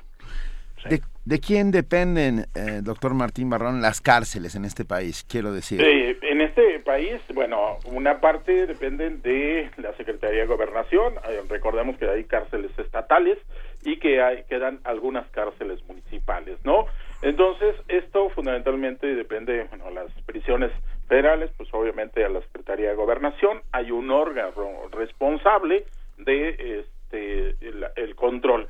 Y a nivel digamos interno a nivel local en el caso del Distrito Federal las 11 prisiones que existen dependen del gobierno de la ciudad no y hay un área este, que se encarga precisamente de esto que es la dirección eh, de, eh, reclusorios del Distrito Federal no entonces eh, hay un control interno pero obviamente pues tenemos un problema. Eh, el problema, por ejemplo, en Topo Chico, como empezó la nota, es que en, en Nuevo León algunas de las cárceles se había establecido convenios con las autoridades federales para que las autoridades federales se hicieran cargo del control de la seguridad del penal.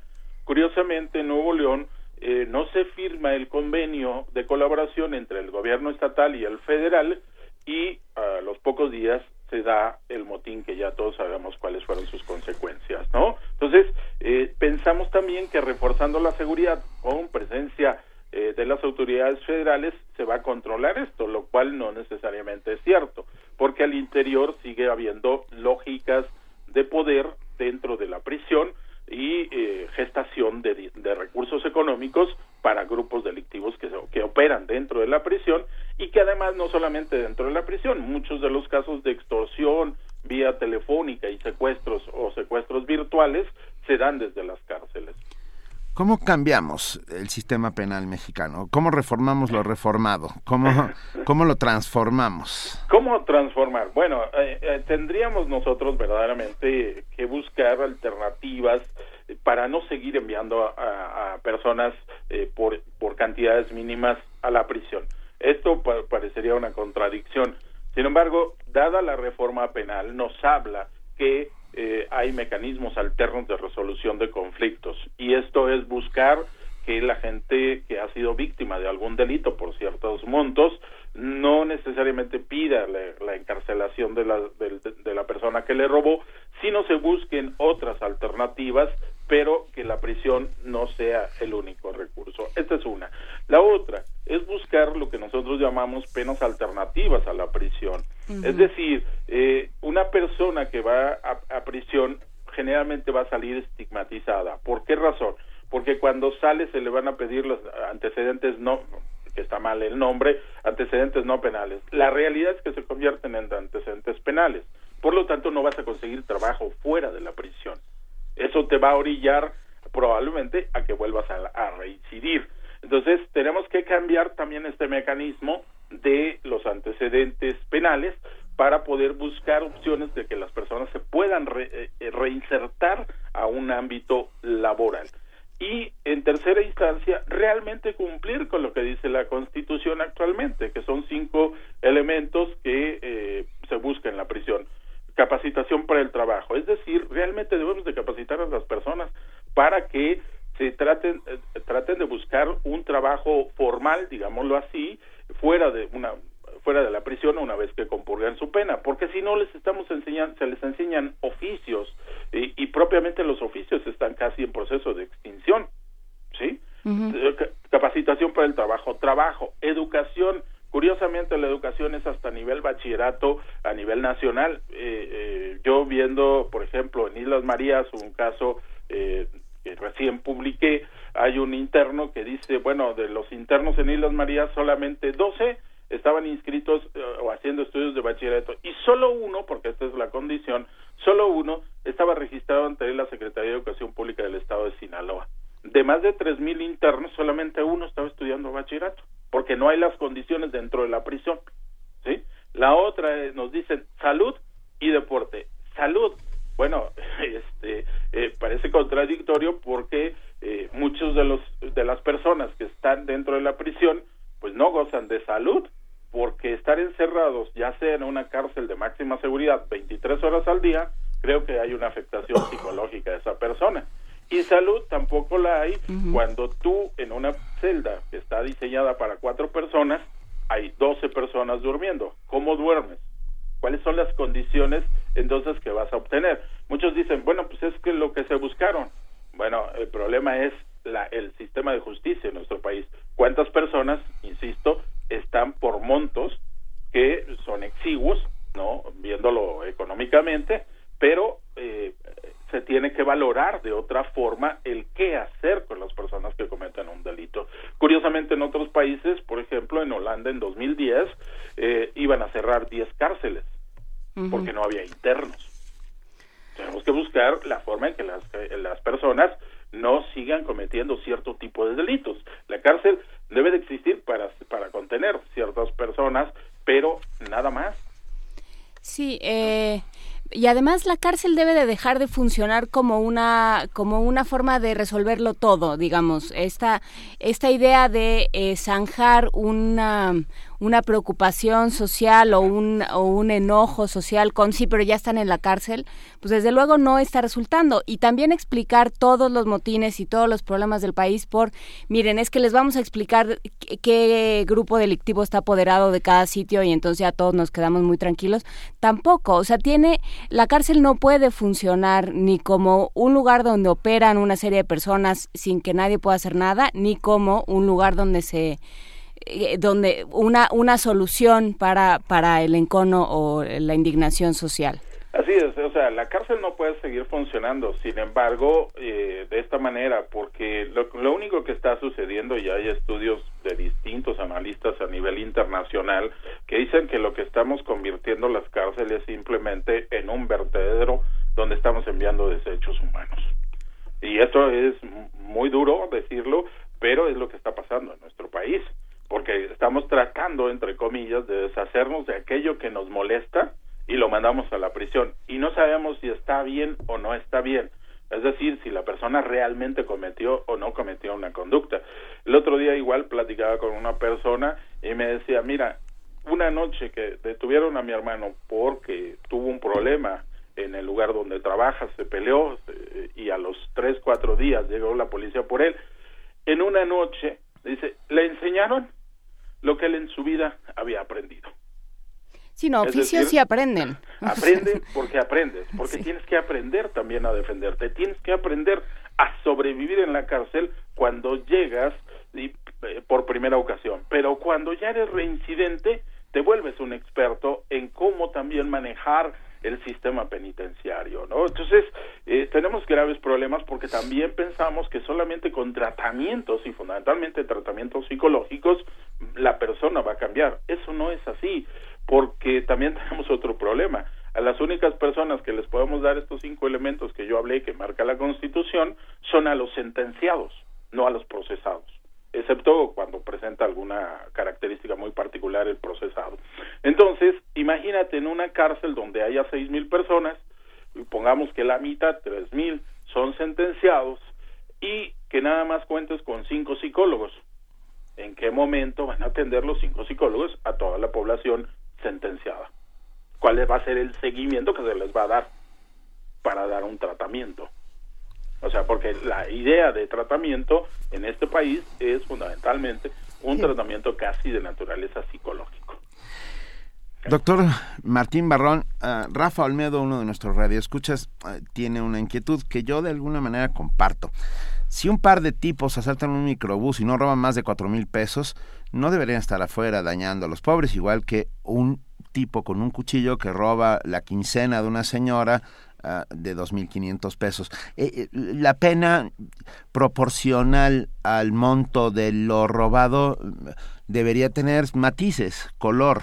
Uh, en, en, este sentido, si es violento, claro, si es violento. Si es violento, precisamente la okay. ley lo que marca es que si tú usas, por ejemplo, precisamente aquí un arma de fuego, un arma blanca, precisamente lo que estás pon no no se no se valora lo que se está robando, se está se está valorando que pusiste en riesgo en riesgo la vida de la persona. Eh, eh, exacto. Eh, eso es lo que se está valorando, okay, no okay. el monto. Entonces hay que tener cuidado en esta en esta observación, pero también hay que tener cuidado en, en los grandes defraudadores que los tenemos en este país.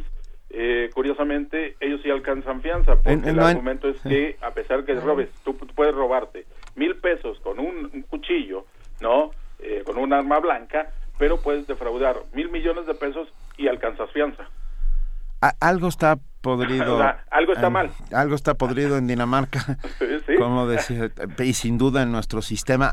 Hay, debería haber unas jornadas de mayor reflexión y sobre todo más que reflexión, de transformación. Sí, claro, uh, sí. Y, pero urgente e inevitable. Sabemos quiénes son los presos, qui sabemos quiénes son los grupos que controlan los penales, sabemos quiénes gozan de los privilegios. Hagamos algo. Sí, el, el problema es que no se está haciendo nada. O si se hace, eh, generalmente, curiosamente, yo he tenido exalumnos de, eh, que, que han sido directores de penales.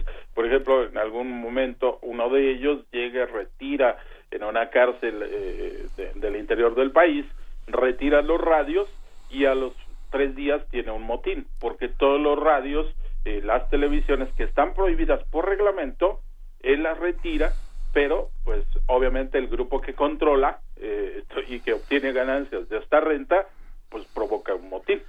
Ahora, también eh, prohibir radios y televisiones me parece, o sea, tener gente, a menos de que tengan una gran biblioteca y que alguien los enseñe a leer y a, y a, y a tener gusto por la lectura, ¿qué hacen 23 horas los presos? Sin, o sea, estar hacinados, bueno. estar, estar maquinando cómo, cómo tomarle el pelo a las autoridades, cómo fugarse, cómo introducir droga. Yo, pues, o sea, las experiencias están por doquier porque el interno precisamente tiene 24 horas para pensar qué es lo, cómo evadir, cómo, cómo hacer una topillería para buscar eh, eh, transgredir el orden dentro de la propia prisión. ¿no? Entonces, pues bueno, ese es un problema. Doctor Martín Barrón, miembro maestro en Ciencias Penales del INACIPE, del Instituto Nacional de Ciencias Penales, muchas gracias por estar esta mañana. Tendremos que seguir hablando y discutiendo de esto porque yo tengo la sensación de que los motines no se van a terminar. Pues no, efectivamente, desafortunadamente no, y lo más lamentable es que van a seguir perdiendo la vida algunas personas que están ahí al interior y que muchas de las ocasiones también hay que aclarar, no necesariamente pertenecen a un grupo o a otro que controla la prisión, que sino que están ahí por X o Y circunstancia, pero que desafortunadamente también pierden la vida, ¿no? Va. Muchas gracias por estar con nosotros. Un fuerte abrazo. No, de que muchísimas gracias a ustedes igualmente. Un Hasta luego, gracias. Primer movimiento. Escucha la vida con otro sentido.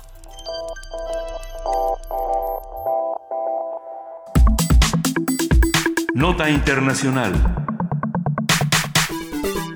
El compositor y musicólogo alemán Timo Yuko Hermann encontró una composición de Mozart y Salieri, genios de la música, a los que la historia ha considerado enemigos por distintos relatos. Ya lo hemos platicado aquí. Se trata de un ejemplar de libreto y la partitura de una cantata conmemorativa para voz y acompañamiento sobre versos de Lorenzo da Ponte, poeta de la corte imperial, vienesa y autor del libreto de las óperas de Mozart Don Giovanni, Las bodas de Fígaro y Cosita fan.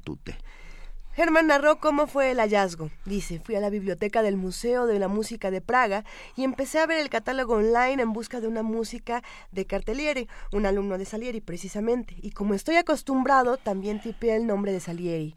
Allí apareció la cantata. Cualquiera pudo haberla encontrado. Cuando vi el título no lo podía creer, sobre todo porque sabía que tanto el libreto como la música llevaban siglos perdidos. Alguna vez había pensado en cómo sería encontrar esta obra en particular. Sobre esta nota, lo que implica en términos históricos e, el descubrimiento de una pieza de Salieri y Mozart en pleno siglo XXI eh, y, lo que se sabe hasta ahora de la pieza, no tenemos los comentarios de Juan Arturo Brennan, director de cine, crítico musical y nuestro hombre en muchos festivales y por supuesto amigo de Primer Movimiento. Juan Arturo, buenos días y hoy vuestro hombre en la Viena del siglo XVIII. Órale. Eso. Venga, nos gusta. Oigan, ¿están preparados y listos con papel, pluma este, o teclado de computadora para apuntar lo siguiente? Sí, estamos La historia es realmente complicada y muy divertida. Ahí les va. Va. A ver. Pululaba en Europa en tiempos de Mozart una familia de músicos de- ingleses, pero de origen italiano, de apellido Stora, eh, Storace. No sé si utilizaban la versión inglesa Storas, pero por respeto vamos a llamarles Storace. Storace. Quizá el miembro más conocido de la familia era una soprano, Nancy Storace, que era muy apreciada por Mozart. Sin embargo, Mozart nunca le pudo dar un papel eh, en algunas óperas serias, porque Nancy, que tenía una muy buena voz, era menudita, chaparrita, gordita y muy graciosa. Es decir, era una actriz cantante ideal para papeles en ópera bufa. Entonces Mozart la apreciaba tanto que ni más ni menos le dio a estrenar el papel de Susana en las bodas de Fígaro. Ándale. O sea, históricamente Nancy Storace ya tiene un lugarcito ahí, ¿no?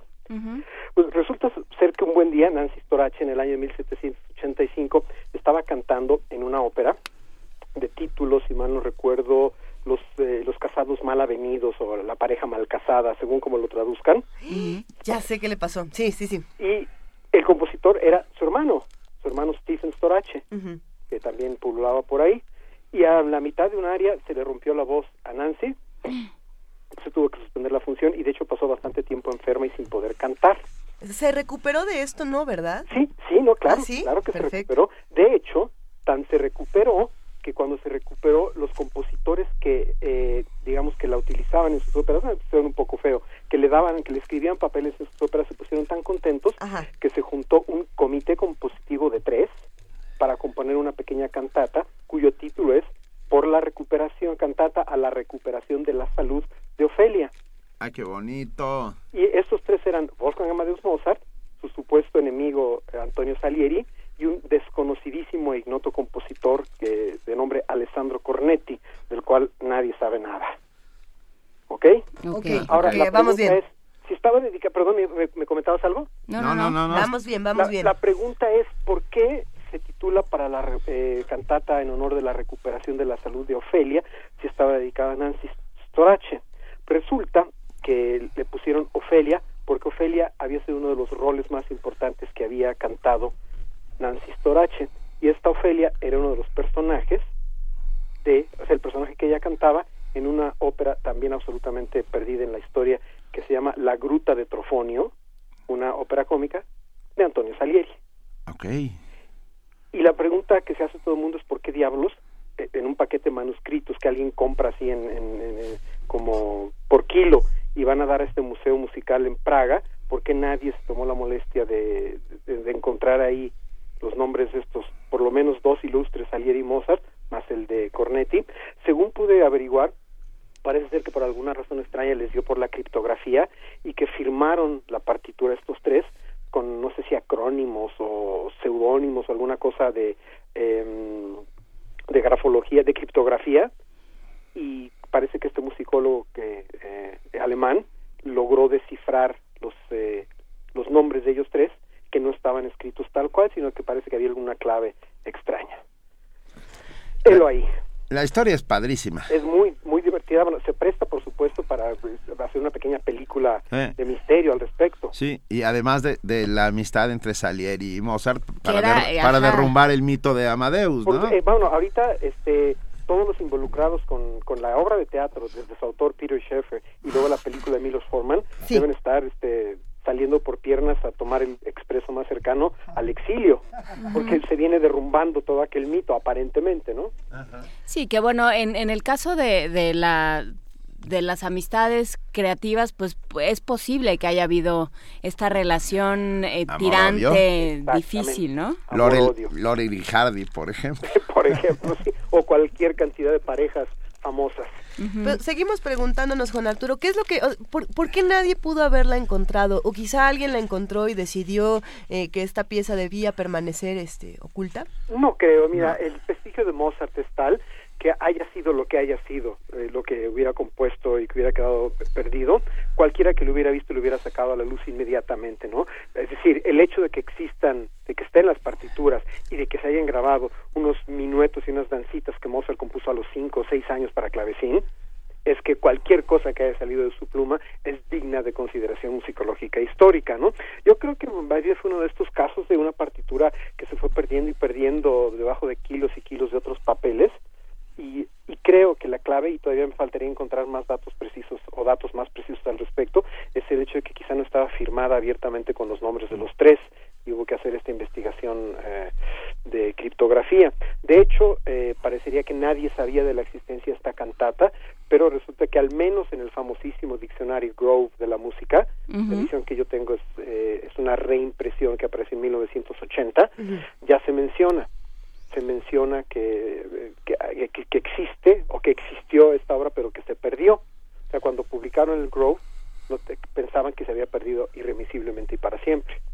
Y Pero tal, de que había referencias de ella, había referencias claras históricas de ella. tal vez esa es la siguiente pregunta, Juan Arturo Brennan, es ¿cuánta música está perdida en el mundo? De- ¿Tenemos una idea de cuántas música tenemos? Solo la referencia, pero no las partituras, ningún registro. Mira, eh, yo supongo que de compositores eh, más o menos menores, por decirlo de una manera eufemística, supongo que debe haber mucha música perdida. Yo creo que la que nos interesa fundamentalmente, en- de manera hipotética, es la X cantidad de música perdida que puede haber de los compositores realmente importantes. Y entre todos ellos, yo diría que el primero de todos es Mozart, ¿no? La, la música perdida de Mozart, en el caso que pudiera ser encontrada, eh, yo creo que siempre añadiría pequeñas joyas más esa corona musical maravillosa que es el catálogo completo de las obras de Mozart. En lo particular, y le sirve como anécdota para irla rumiando, eh, yo que tengo como instrumento favorito la trompeta, he tenido, he leído por ahí referencias de que Mozart compuso un concierto para trompeta que le dedicó a mm, Johann Andreas Schachner, un amigo suyo que además de tocar la trompeta era escritor, fue el que le escribió el libreto de una especie de singspiel semi-ópera titulada Saide, y hay referencias históricas de que le pudo haber escrito un concierto para trompeta, parece Sí. que sí lo, sí lo hizo, y esa partitura sí está absoluta y totalmente perdida. Yo creo, para mí en lo personal, el triunfo máximo del rehallazgo de música mozartiana sería que apareciera algún día la partitura de ese concierto. Quién sabe, igual en el Museo de Praga, en el Museo de la Música podría estar.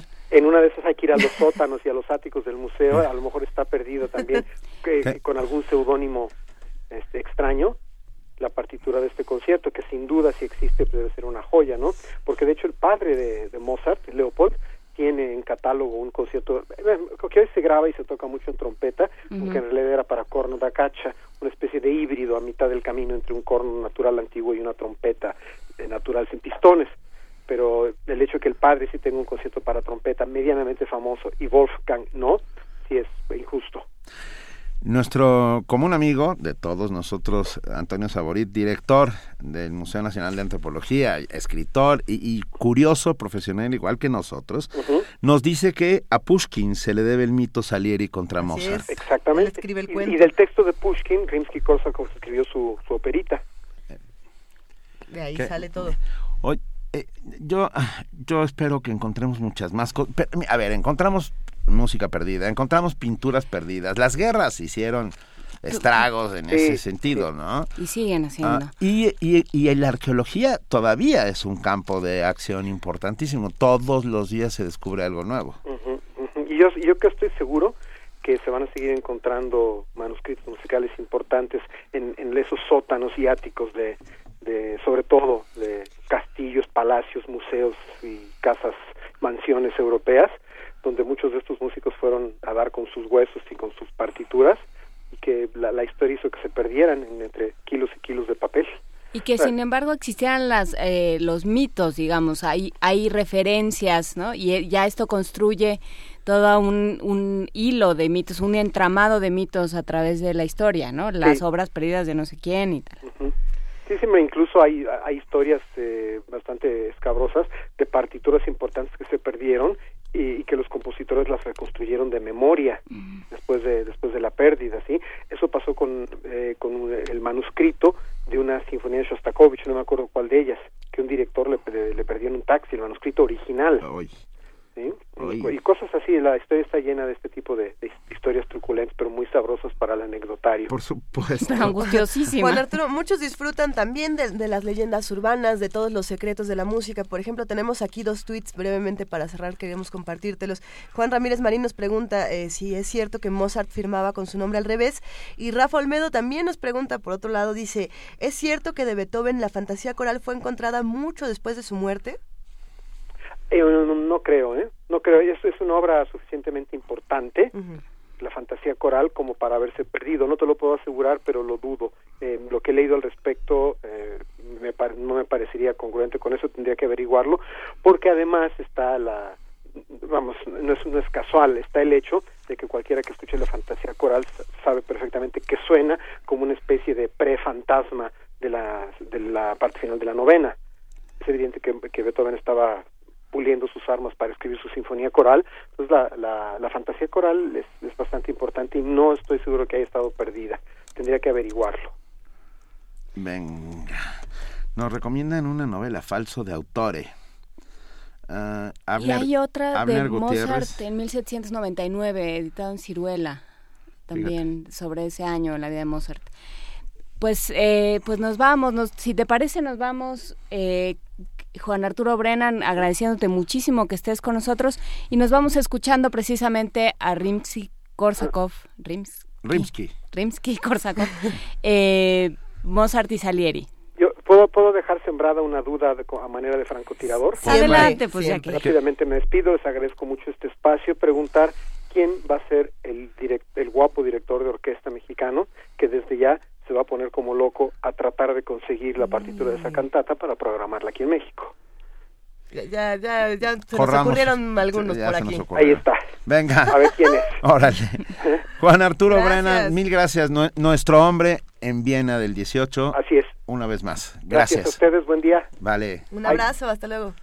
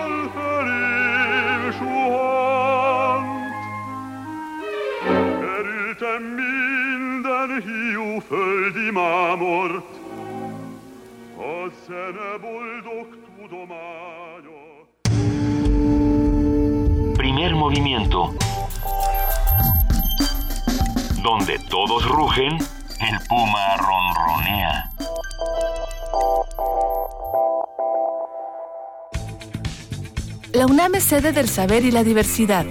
Eres parte de una comunidad donde creces, compartes y sueñas. Eres el motor de la universidad.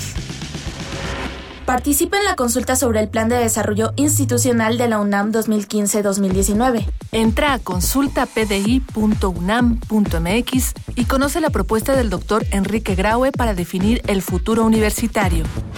Escribe tu opinión al correo sdi.unam.mx.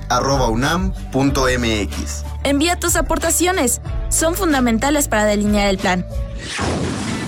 Tienes hasta el 29 de febrero. Radio UNAM invita. Este 5 de junio será la elección del constituyente de la Ciudad de México y todos debemos formar parte de este momento histórico.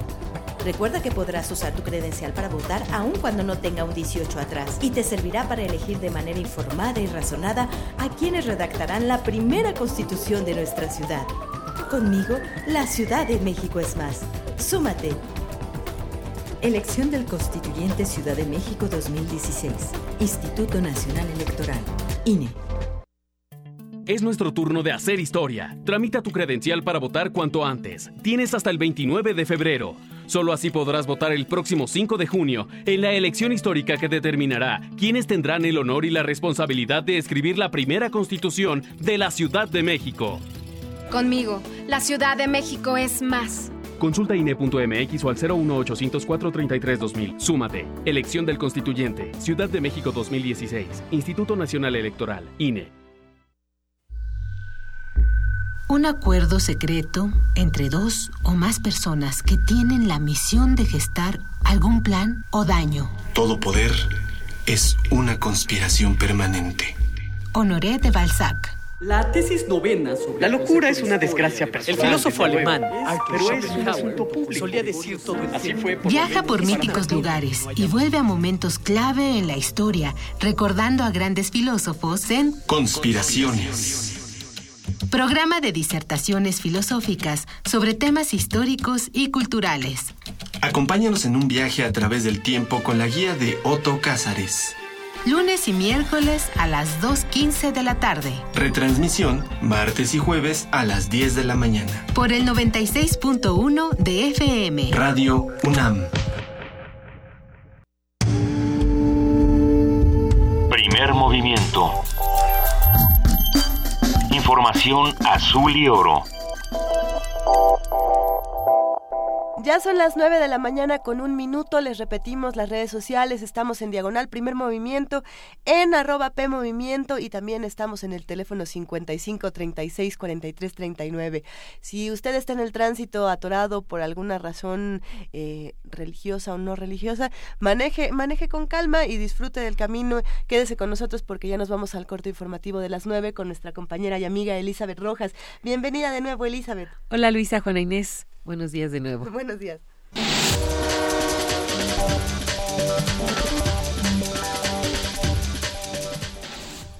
Obtiene la Secretaría de Energía el financiamiento por 100 mil por 100 millones de dólares para implementar proyectos en municipios. Así lo dio a conocer el subsecretario de Planeación de la Dependencia, Leonardo Beltrán Rodríguez, quien explicó que los recursos obtenidos con el apoyo del Banco Mundial permitirán llevar a cabo la primera fase del proyecto de eficiencia y sustentabilidad de energía en los municipios. Dentro del proyecto se busca sustituir lámparas de alumbrado público, modernizar sistemas de tratamiento de residuos sólidos, de bombeo o de iluminación de edificios, con el fin de que la factura de luz se reduzca. El titular de la Secretaría de Educación Pública, Aurelio Nuño, informó que serán invertidos 2.300 millones de pesos en más de mil escuelas del estado de Nuevo León como parte del programa Escuelas al 100. Durante su visita de trabajo en la entidad anunció que se aumentó la cifra inicial de 50 mil millones de pesos que se tenían previstos para el programa que busca fortalecer la infraestructura escolar. Este programa tiene por objetivo que podamos dejar a un poco más de 30, 33 mil escuelas en buenas condiciones. Y así es como vamos a estar invirtiendo estos 50 mil millones de pesos en los próximos tres años. En el caso de Nuevo León, les van a tocar 2.300 millones para un poco más de mil escuelas. Y nada más para que tengan un rango del cambio y del, esfuerzo que se está haciendo en inversión, vamos a pasar de invertir.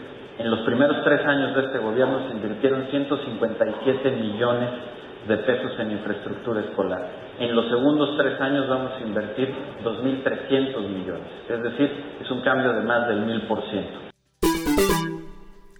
La Secretaría de Salud informó que en México existen 80 casos de Zika, entre ellos seis embarazadas.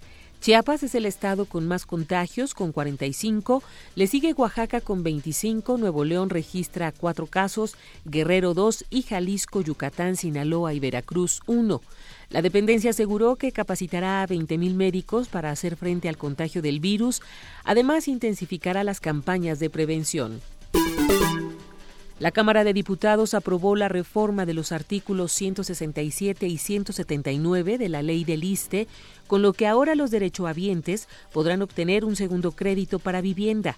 Una vez que se promulguen las reformas, deberán considerarse lineamientos tales como el beneficiario deberá tener un máximo de 64 años y 11 meses de edad y haber liquidado el primer crédito de forma regular. El segundo crédito no participará del subsidio federal y los gastos notariales correrán por cuenta del beneficiario. En información internacional, ante las inminentes elecciones en Uganda, la violencia se ha incrementado luego de la detención de los principales candidatos opositores, Kisa Besigye y Amama Mbabasi, y ante la presencia del grupo de Interahamwe, organización paramilitar Hutu.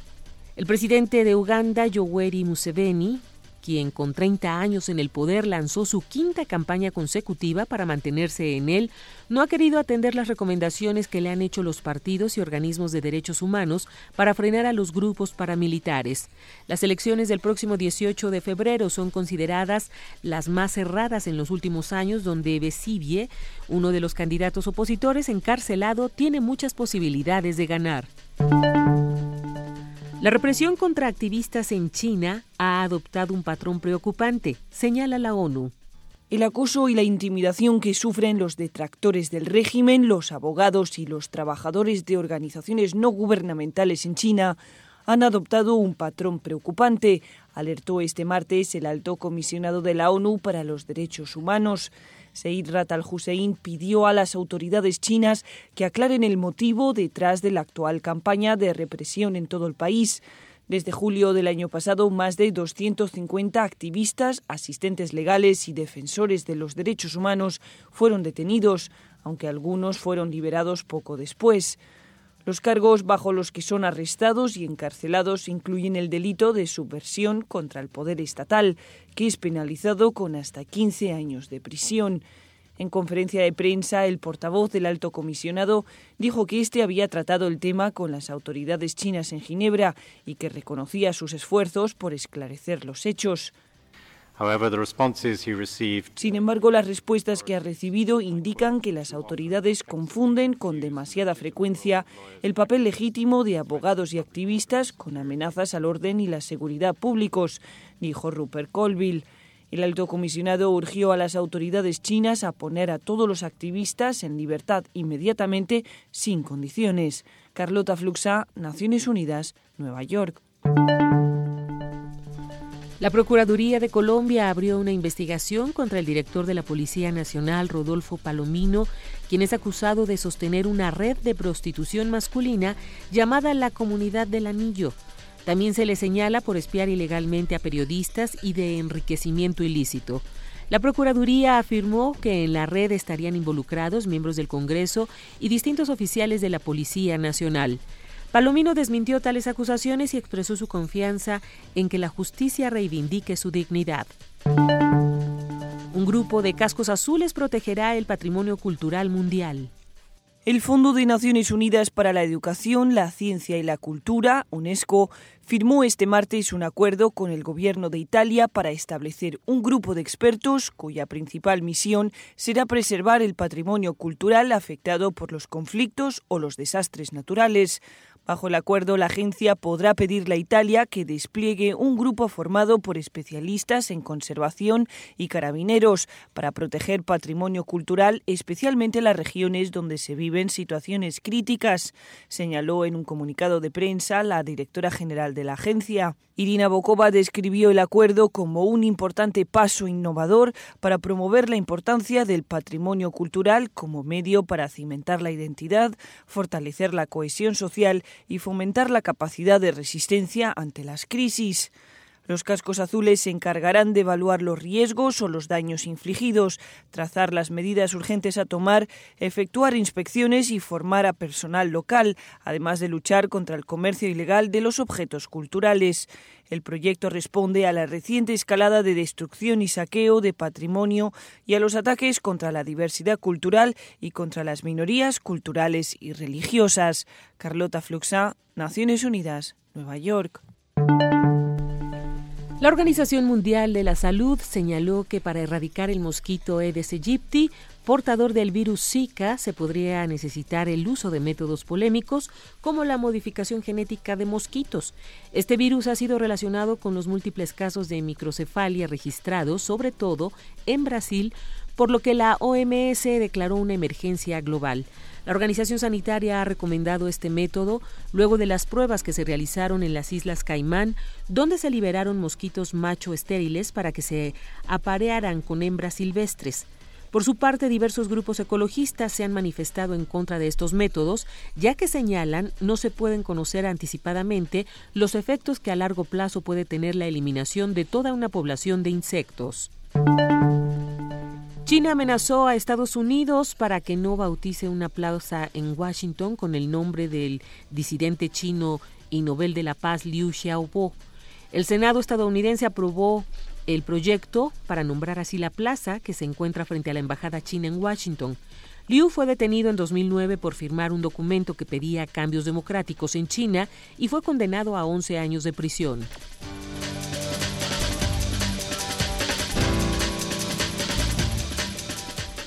Uh, son las 9 de la mañana con 10 minutos de este 17 de febrero. Agradecemos enormemente a nuestra compañera Elizabeth Rojas por este corte informativo de las 9 y nos vemos mañana a las 8, Elizabeth. Hasta mañana, Benito. Muchas que gracias. tengan bonito día. Muy bonito día, Elizabeth.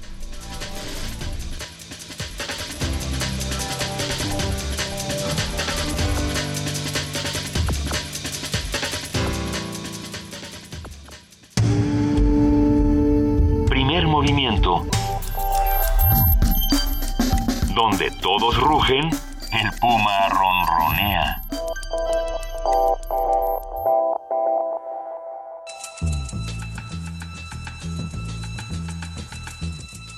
Es hora de poesía necesaria.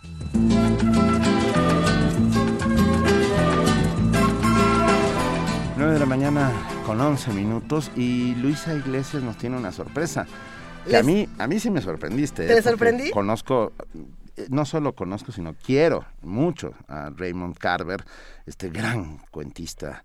Ah, del siglo XX. De qué hablamos cuando hablamos de amor. Exactamente. Eh, creo que algo bien interesante de Raymond Carver, una de sus particularidades es que muchos dicen, cuando yo leo a Carver, pareciera que no está ocurriendo nada, ¿no? Él de hecho inventa esta palabra, el, el carveriano, ¿no? Esto es un cuento muy carveriano, esta es una situación muy carveriana.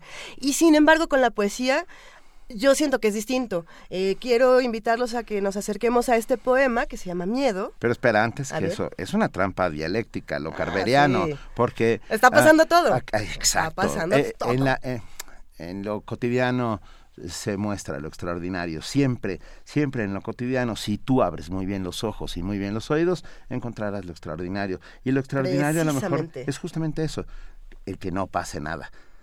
Eso, insisto, en la parte narrativa, pero en la parte de, de la poesía, eh, Carver tiene una voz muy diferente y bueno, eh, hay que decirlo, es muy difícil encontrar una traducción de Carver que sea satisfactoria. En este caso, eh, buscando traducciones, encontré de pura casualidad una traducción del poeta mexicano Jair Cortés, que tiene una voz espectacular como poeta y también como traductor y esperemos que disfruten Miedo. Miedo a ver una patrulla policíaca estacionada en mi casa. Miedo a quedarme dormido durante la noche. Miedo a no poder dormir. Miedo a que el pasado vuelva. Miedo a que el presente se pase volando. Miedo a que suene el teléfono en silencio de la noche muerta miedo a las tormentas eléctricas, miedo a la mujer que hace la limpieza, que tiene una cicatriz en la mejilla, miedo a los perros aunque me digan que no muerden, miedo a la ansiedad, miedo a tener que identificar el cuerpo de un amigo muerto, miedo a quedarme sin dinero, miedo a tener mucho, aunque sea difícil de creer, miedo a los perfiles psicológicos, miedo a llegar tarde y a llegar antes que cualquiera, miedo a ver la letra de mis hijos en un sobre de una carta, miedo a verlos morir antes que yo y sentirme culpable, miedo a tener que vivir con mi madre durante su vejez y la mía, miedo a la confusión, miedo a que este día termine con una nota triste, miedo a despertarme y ver que te has ido, miedo a no amar y miedo a amar demasiado, miedo a que aquello que me ame sea letal para los que amo, miedo a la muerte, miedo a vivir demasiado tiempo, miedo a la muerte, ya dije eso. Primer movimiento. Escucha la vida con otro sentido.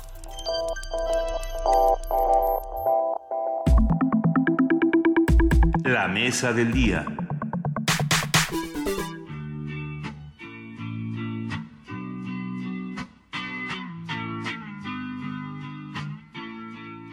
En la década de los 60 comenzó la aparición de las guerrillas en Colombia principalmente la de las Fuerzas Armadas Revolucionarias de Colombia y el Ejército de Liberación Nacional, fruto de la exclusión social y política, la distribución desigual de las tierras y la injusticia social.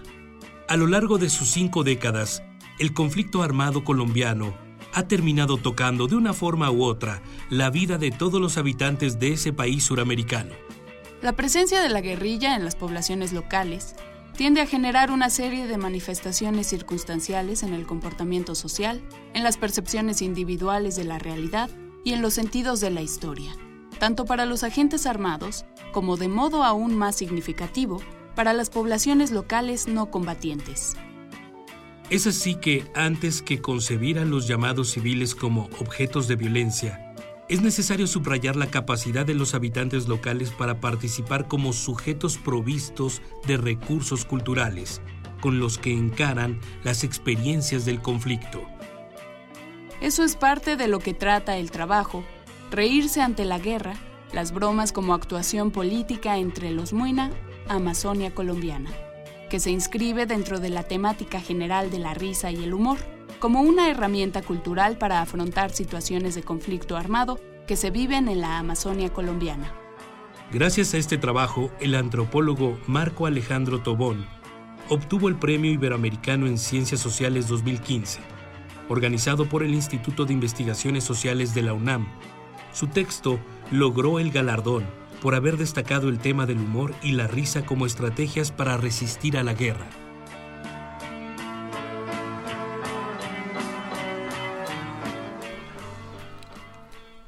Para conversar sobre la forma en que el humor puede incidir o hasta neutralizar situaciones violentas, hoy nos acompaña el maestro Marco Alejandro Tobón, estudiante del doctorado en Ciencias Sociales en la Universidad Estadual de Campiñas, Brasil, y ganador del octavo Premio Iberoamericano en Ciencias Sociales del Instituto de Investigaciones Sociales de la UNAM.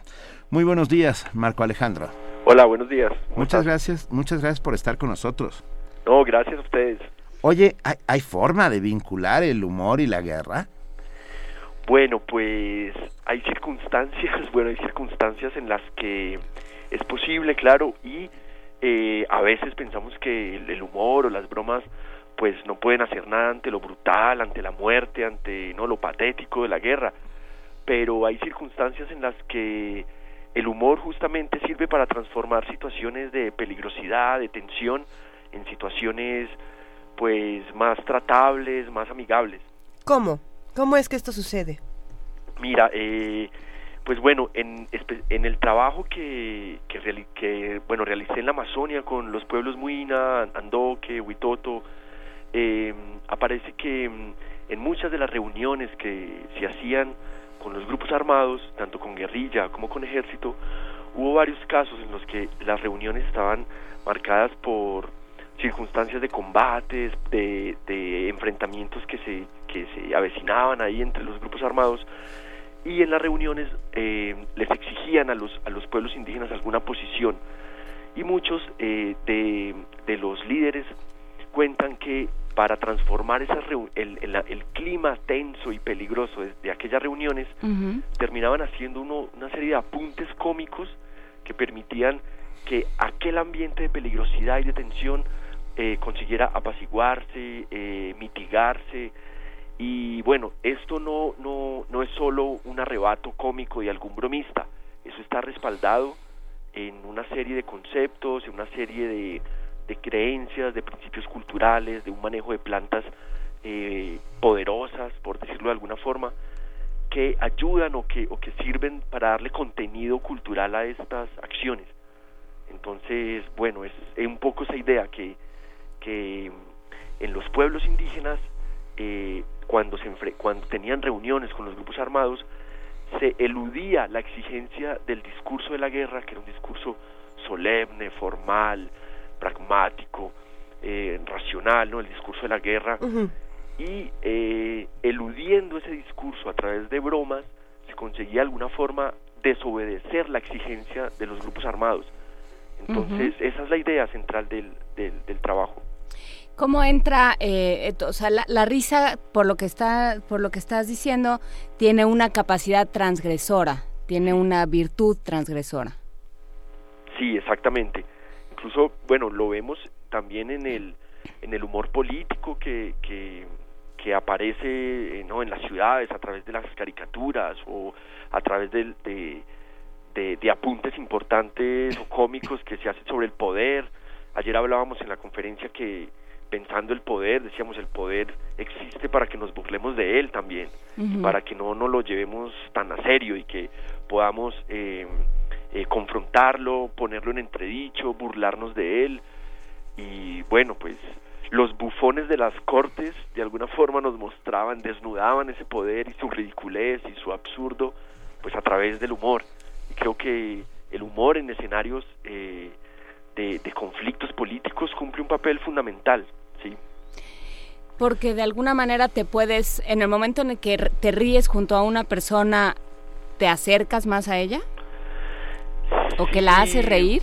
Eh, bueno, no siempre, no. Es, hay, hay circunstancias en las que, bueno, hay, el humor puede ser también un humor cruel, si es un humor que viene, porque también los poderosos tienen, tienen humor, ¿no? Y su humor, de alguna forma, eh, es una tomadura de pelo sobre las personas que están bajo bajo su yugo, bajo su dominación, o en fin. Pero aquí estamos hablando de circunstancias en las que, por decirlo de algún modo, los débiles, no, las armas de los débiles, en este caso, fueron, pues, el uso de bromas específicas para transformar esa solemnidad de los actores armados en una relación más eh, de camaradería o de o de o de no peligrosidad, por decirlo de alguna forma, sí. Cuando, cuando pensamos, por ejemplo, en, en algunos científicos, en algunos sociólogos que han estudiado eh, las guerras, a, mí me gusta mucho recurrir al trabajo de Philip Zimbardo, quien, quien siempre decía eh, que cuando hay una guerra, se, lo, que, lo que ocurre con el cerebro es una cosa muy particular y se cambia, digamos, la, la, vamos a ponerlo en términos eh, sencillos, cambiamos la dinámica en la que estamos actuando y, y una manera de poder regresar o de podernos dar cuenta de lo que está ocurriendo es la catarsis, que es quizá lo mismo que ocurre en el teatro, cuando nosotros experimentamos este momento catártico que puede ser un llanto, como puede ser una risa explosiva, eh, volvemos, podemos despegarnos por un momento y encontrarnos a nosotros mismos. Eh, pero ¿se puede lograr esto en una guerra? ¿Realmente? Bueno, las sí, yo pienso que en las guerras sí como como relación social también, que no pensar que la guerra no solo es como un desvío instintivo no de animales predadores no la, la, guerra cierto. eh, pues es una relación social en últimas y marcada por por contenidos por creencias por por representaciones sobre los otros porque en, en una guerra siempre hay un componente simbólico sí muy importante y es cómo concibo a mi enemigo no en una guerra si lo concibo como terrorista o como comunista, no, se han inventado una serie de categorías para inventar el otro. Y sobre el otro, en las guerras siempre, bueno, hay, hay dos componentes. Uno es el miedo, ¿no? El miedo que genera el, enemigo, por lo tanto, justifico su aniquilamiento, o eh, su incomprensión. Y a ese otro enemigo generalmente hay una operación simbólica que lo, nos permite clasificarlo como eh, un otro eh, al que hay que temer y lo llamamos de alguna forma, lo animalizamos, ¿no? Por ejemplo, en las guerras en Colombia, incluso en el mismo nazismo, Primo Levi habla muy bien de cómo se animalizaban a los otros para justificar su aniquilamiento, entonces les llamaban perros, sapos, ratas, eh, bueno, una serie, y eso de alguna forma eh, justificaba las acciones de la guerra, porque estoy es matando a otro que es un animal, y lo, y lo, y lo justifico como acción de guerra y no como un crimen o un homicidio pues de, un, de otro humano. Entonces sí, allí como dices muy bien, pues se necesita una, una concepción sobre el otro que voy a enfrentar. Y en esto es muy interesante lo que pasa en, bueno, por lo menos en la Amazonia con los pueblos indígenas, y es que en los momentos en los que se encuentran pueblos indígenas con grupos armados, el uso de las bromas, el uso del humor, eh, permitía cambiar eh, ese estado, de alguna forma, ese estado subjetivo sobre esos otros, ¿no? Entonces, eh, bueno, hablábamos ayer ahí con algunas personas que eso puede hacer parte también, está muy cerca de como ese arte de las de las acciones políticas que en últimas lo encontramos en, en cuando hablamos del método psicoanalítico. El método psicoanalítico eh, nos, nos muestra muy bien cómo a través de, las palabras, a través de los diálogos, de la comprensión de una serie de conceptos, logramos modular a veces los estados emocionales y, cerebrales, ¿no? Hay estudios también que muestran en la neurobiología cómo la música, las imágenes o una serie de experiencias sensoriales nos pueden permitir eh, cambiar estados de irritación, de tensión, en estados apacibles, bueno, de calma, y esto genera una aproximación, sí, hay circunstancias específicas, no siempre es así. En los casos que mostré, pues ocurrió afortunadamente una serie de reuniones en las que esto fue posible, pero a veces en, la, en, el, en el fragor de la guerra y de la confrontación, esto no siempre ocurre. Generalmente, pues los resultados son traumáticos, con mucho drama, con mucho dolor, ¿no? Ah, Marco Alejandro Tobón, Ah, a ver, es que me quedé pensando, somos un país muy propenso al chiste, a la broma. Uh, si un, político, eh, un continente, pero México es parte, es eh, agraciadísimo en este sentido. De entrada, cómo nos eh, referimos a la muerte, cómo hacemos toda una celebración. Cuando un político comete un traspiés, hace una declaración fuera de lugar, que es casi siempre, etcétera, etcétera, inmediatamente aparece un chiste, ¿de acuerdo? Hay una broma, un meme, una, hay chistes alrededor. Y sin embargo, ¿sabes qué noto? Noto que no hay chistes de narcos. Ah, no conozco ningún chiste de narcos. Como que ah, no nos da para tanto para conjurar el horror que provoca esta guerra que llevamos Sí, 12 tenemos años novelas, sobre nosotros. no Y ten- tenemos humor. Tenemos novelas, tenemos incluso música, pero humor para conjurar al fenómeno nunca lo hemos visto. ¿En Colombia sucedió? Eh, bueno, en Colombia sí, bueno, sí, con exactamente los narcos, seguramente, aunque, aunque mm, con la figura de Pablo Escobar y con, y con, con otras eh, figuras sí, de que generaban eh, toda una, una, una imagen sí de terror, de lo abominable, de, de la, la irrupción de, de pues de, de la fuerza, del poder de las armas y la cocaína, pues no nos hacía ninguna gracia y también nos cuesta mucho re- pues hacer chistes de los narcos, tratar de los narcos. Eh, había más, muchas bromas respecto al, a la relación de políticos y narcos. Por ejemplo, en Colombia se insiste mucho que quienes corrompieron a los narcos fueron los políticos, justamente porque eran quienes les decían a quién matar, qué alianzas establecer, bueno, en fin, pero, pero con los narcos, recuerdo mucho que en Colombia muchos narcos que pagaron penas y después salieron de la cárcel eh, escribían libros, escribían Ujú. libros. Entonces hubo un boom como de testimonios de antiguos sicarios de los narcos Popeye y compañía. Exacto, Popeye, y, eh, sí, sí, sí. Y entonces decían, no, lo que estamos viviendo es un nuevo género literario que es la sicaresca, parecía. Wow. ¿no? Porque eran los sicarios contando sus experiencias y tal. Y bueno, pues lo de la sicaresca nos pareció muy gracioso, pero su contenido, pues... No lo es. Sí, claro. No, no lo es. Sí, y no se puede abordar desde ahí. Tenemos, tenemos en México novelas que sí tratan al narco con humor, como es el caso de la de César Silva, que salió en Almadía el año pasado, que se llamaba La balada de los De los arcos arcos, dorados. así es. La balada de los arcos dorados lo que hacía es que transportaba el universo de los narcos a un universo fantástico donde decía, no, no son narcos, son vampiros, son hombres lobos, son este, es la mujer araña, pero haciendo una burla por entero de lo que estaba ocurriendo Ah, en, en nuestro país. O la Biblia vaquera también. La Biblia tiene- vaquera.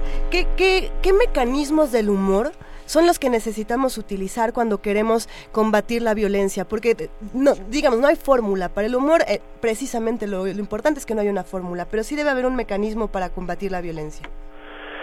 Sí, bueno, muchos, muchos. Me parece que mm, eh, no solo acciones colectivas de, de- de las personas, no destructivas, ¿no? Porque yo cuando, cuando me enfrento eh, o nos enfrentamos a, a- incluso los, a, los- a las fuerzas represivas del Estado, cuando la gente sale a marchar, cuando la gente sale a, bueno, a, ejercer el derecho a la protesta, eh, muchas veces termina es recibiendo pues la fuerza represiva y para eso pues eso es una tomadura de pelo y una mala tomadura de pelo con, las personas que deciden salir a marchar y tal.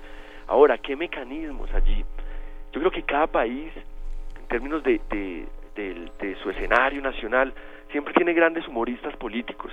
En cada país, creo que ninguno se salva. Hay grandes humoristas políticos que nos desnudan el poder, que nos, que nos, que nos, eh, que humanizan el poder, que lo, que lo aterrizan al mismo nivel, pues, de, de, de, de la, de la vida humana sujeta a sus desenlaces ridículos, grotescos, y me parece que eso eh, puede ser un analgésico importante, pero muchas veces no resuelve eh, pues las causas de, de- del sufrimiento que genera la violencia, ¿no? Pero tal vez uno de los mejores ejemplos en este sentido sea El gran dictador de Charles Chaplin. Sí. No, justamente bu- burlarse de Hitler en el momento mismo en que está sucediendo la invasión a Polonia y el, el inicio de la Segunda Guerra Mundial, ah, con, con esta enorme gracia con la que Chaplin ah, desnuda al dictador, demuestra que el emperador va desnudo, ah, que nos permite reírnos por interpósita persona, que eso yo creo que es la parte, la parte divertida. Y, y la parte valiente de Chaplin, porque Bueno. nosotros nos podemos reír porque él de, de alguna, porque lo aventamos a él como escudo de alguna manera. Fue él, no fui yo. Entonces también hay esta parte, ¿no? O sea, sí, fue él, yo, yo qué. ¿no? Pero el, sí. el poder no, no recibe bien esas cosas. es verdad. A veces, a veces hay, por ejemplo, Cervantes, el Quijote es un, es un hermoso ejemplo de cómo hay una, hay una operación ahí literaria de mostrar cómo en la voz de un, de uno que aparentaba estar loco, se decían las verdades para burlarse del poder.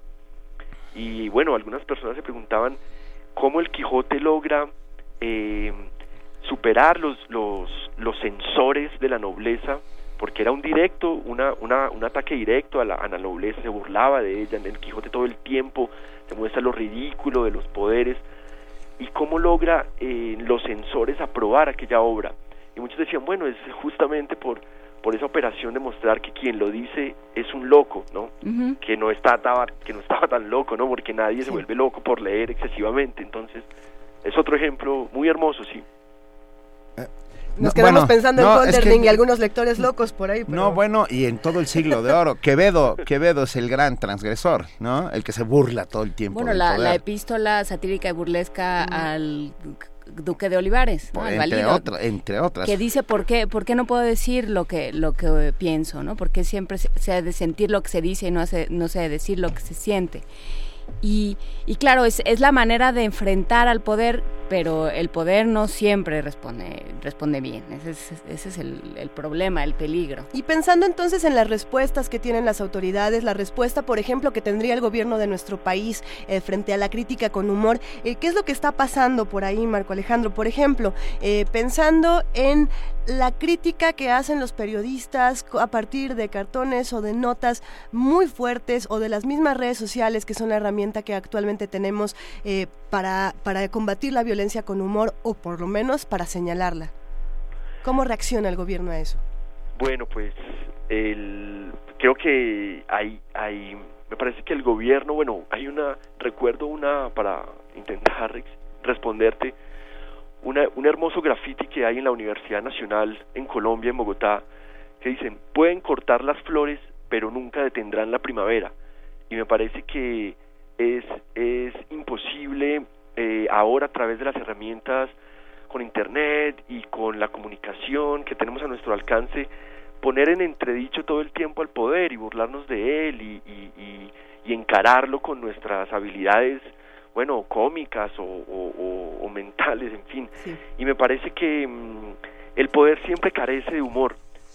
Los los poderes se caracterizan por eso porque eh, no soportan les irrita mucho que se burlen o que o que aquellos que desnudan su ridiculez eh, se tornen peligrosos. Y cuando se tornan peligrosos justamente porque están generando poniendo eh, no pues genera, incomodándolos a veces recurren al, al- a las acciones sucias no a la, a la violencia sucia. Pasó en Colombia con un gran humorista Jaime Garzón que era como nuestro bufón en la televisión y nos, nos, nos hacía reír mucho y nos mostraba todo el tiempo lo grotesco del poder político. Y él mismo decía, me llamaban los generales de la policía y, y me decían, bueno, bueno, a ver, ya, ya, ya, ya, no, no se pase, no se pase. Y él estaba muy preocupado con, con un poco con la situación y, y pero él seguía, él seguía burlándose, mostrando, haciendo eh, sketch con los políticos, con Álvaro Uribe, se reía mucho de él, lo mostraba, lo desnudaba y bueno, finalmente terminaron matándolo. Y, y, y claro, eso pues no nos hace ninguna gracia, es la, la respuesta del poder ante un bufón y creo que pocas veces no en la historia los- el, el rey se atreve a matar al bufón, pues en Colombia se hace porque parece que la realidad supera la ficción y allí se atreven a matar a Jaime Garzón y como que matan la risa justamente porque se estaba tornando peligrosa también. Sí, es, es complicado. Eh, ¿Para dónde ganaste este premio, Alejandro Tobón, bueno, maestro Marco Alejandro Tobón, eh, ganador del octavo premio iberoamericano en Ciencias Sociales del Instituto de Investigaciones Sociales de la UNAM? ¿Y, y para dónde sigue tu investigación? ¿Vas a, vas a seguir este camino de qué pasa justamente con, con el humor y, y la guerra? ¿Para qué sirve el humor en tiempos de guerra o, o vas a tomar otro camino?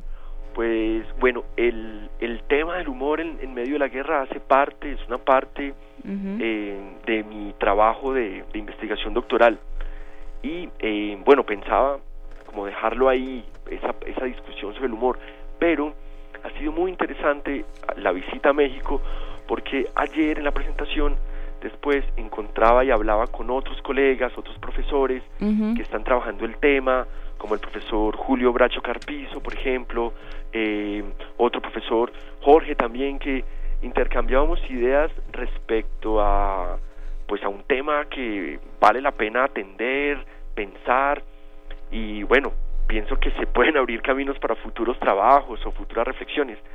Pero bueno, ahorita de momento continúo con mi, mi investigación doctoral que tiene que ver ahora pues con una serie de experiencias de los pueblos indígenas también en medio de la guerra, pero ya con sus prácticas rituales, con pensando la situación de algunos jóvenes indígenas que por alguna razón se fueron a la guerra, bueno, pensar estos temas, sí. ¿Y cómo está? Creo que ya que vienes de allá te tendremos que preguntar, ¿cómo está Colombia en este momento en el que se están dando las, las pláticas de paz? Sí, pues con mucho optimismo en muchos sectores, eh, parece que se ha avanzado mucho en la, en la agenda inicial de, diálogos entre el gobierno y las FARC en La Habana. Nunca antes en la historia de Colombia unos diálogos de paz habían logrado avanzar tanto. Eh, y pues hay mucho optimismo. Eh, falta todavía pues una guerrilla que es la guerrilla del ELN, eh, con la que aún no se han iniciado diálogos de paz, aunque el ELN siempre pues ha mostrado una voluntad de diálogo, una voluntad de paz y probablemente en, próximo, en próximos meses pues se inicie. Hay otro problema y es que en Colombia hay todo un ambiente y una mentalidad paramilitar, ¿no?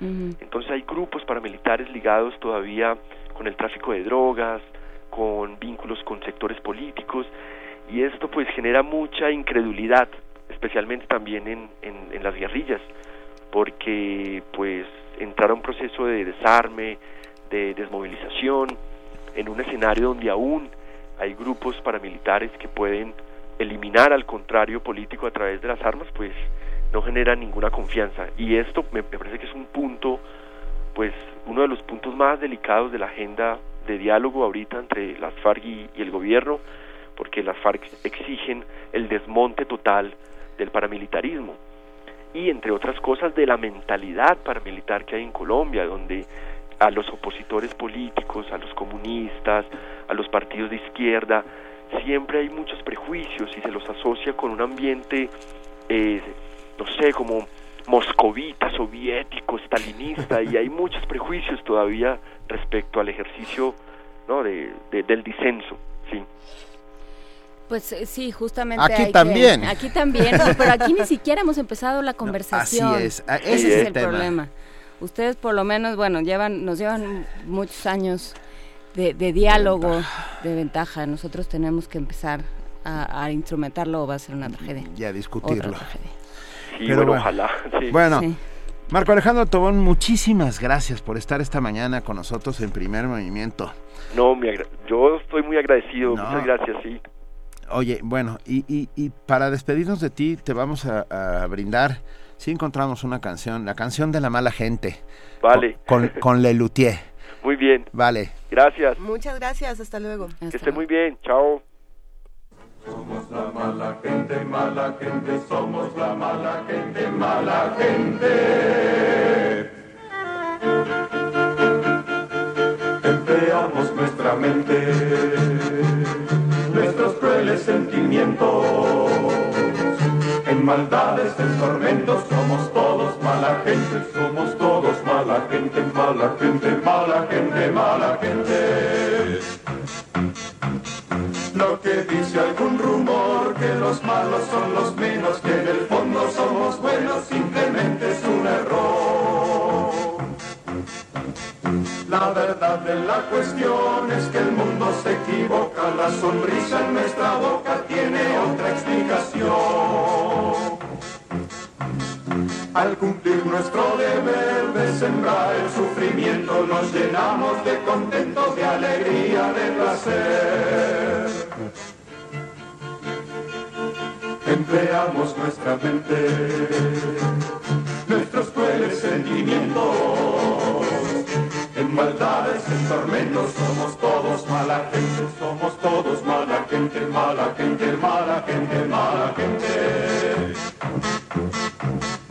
En los juicios de la grey no se admiten concesiones porque afectos y emociones son penados por la ley. Quien comete buena acción deberá ser castigado, torturado, exonerado y enviado a la prisión. Los perversos de verdad son en cambio compensados y reciben aclamados el gran premio a la maldad. Empleamos nuestra mente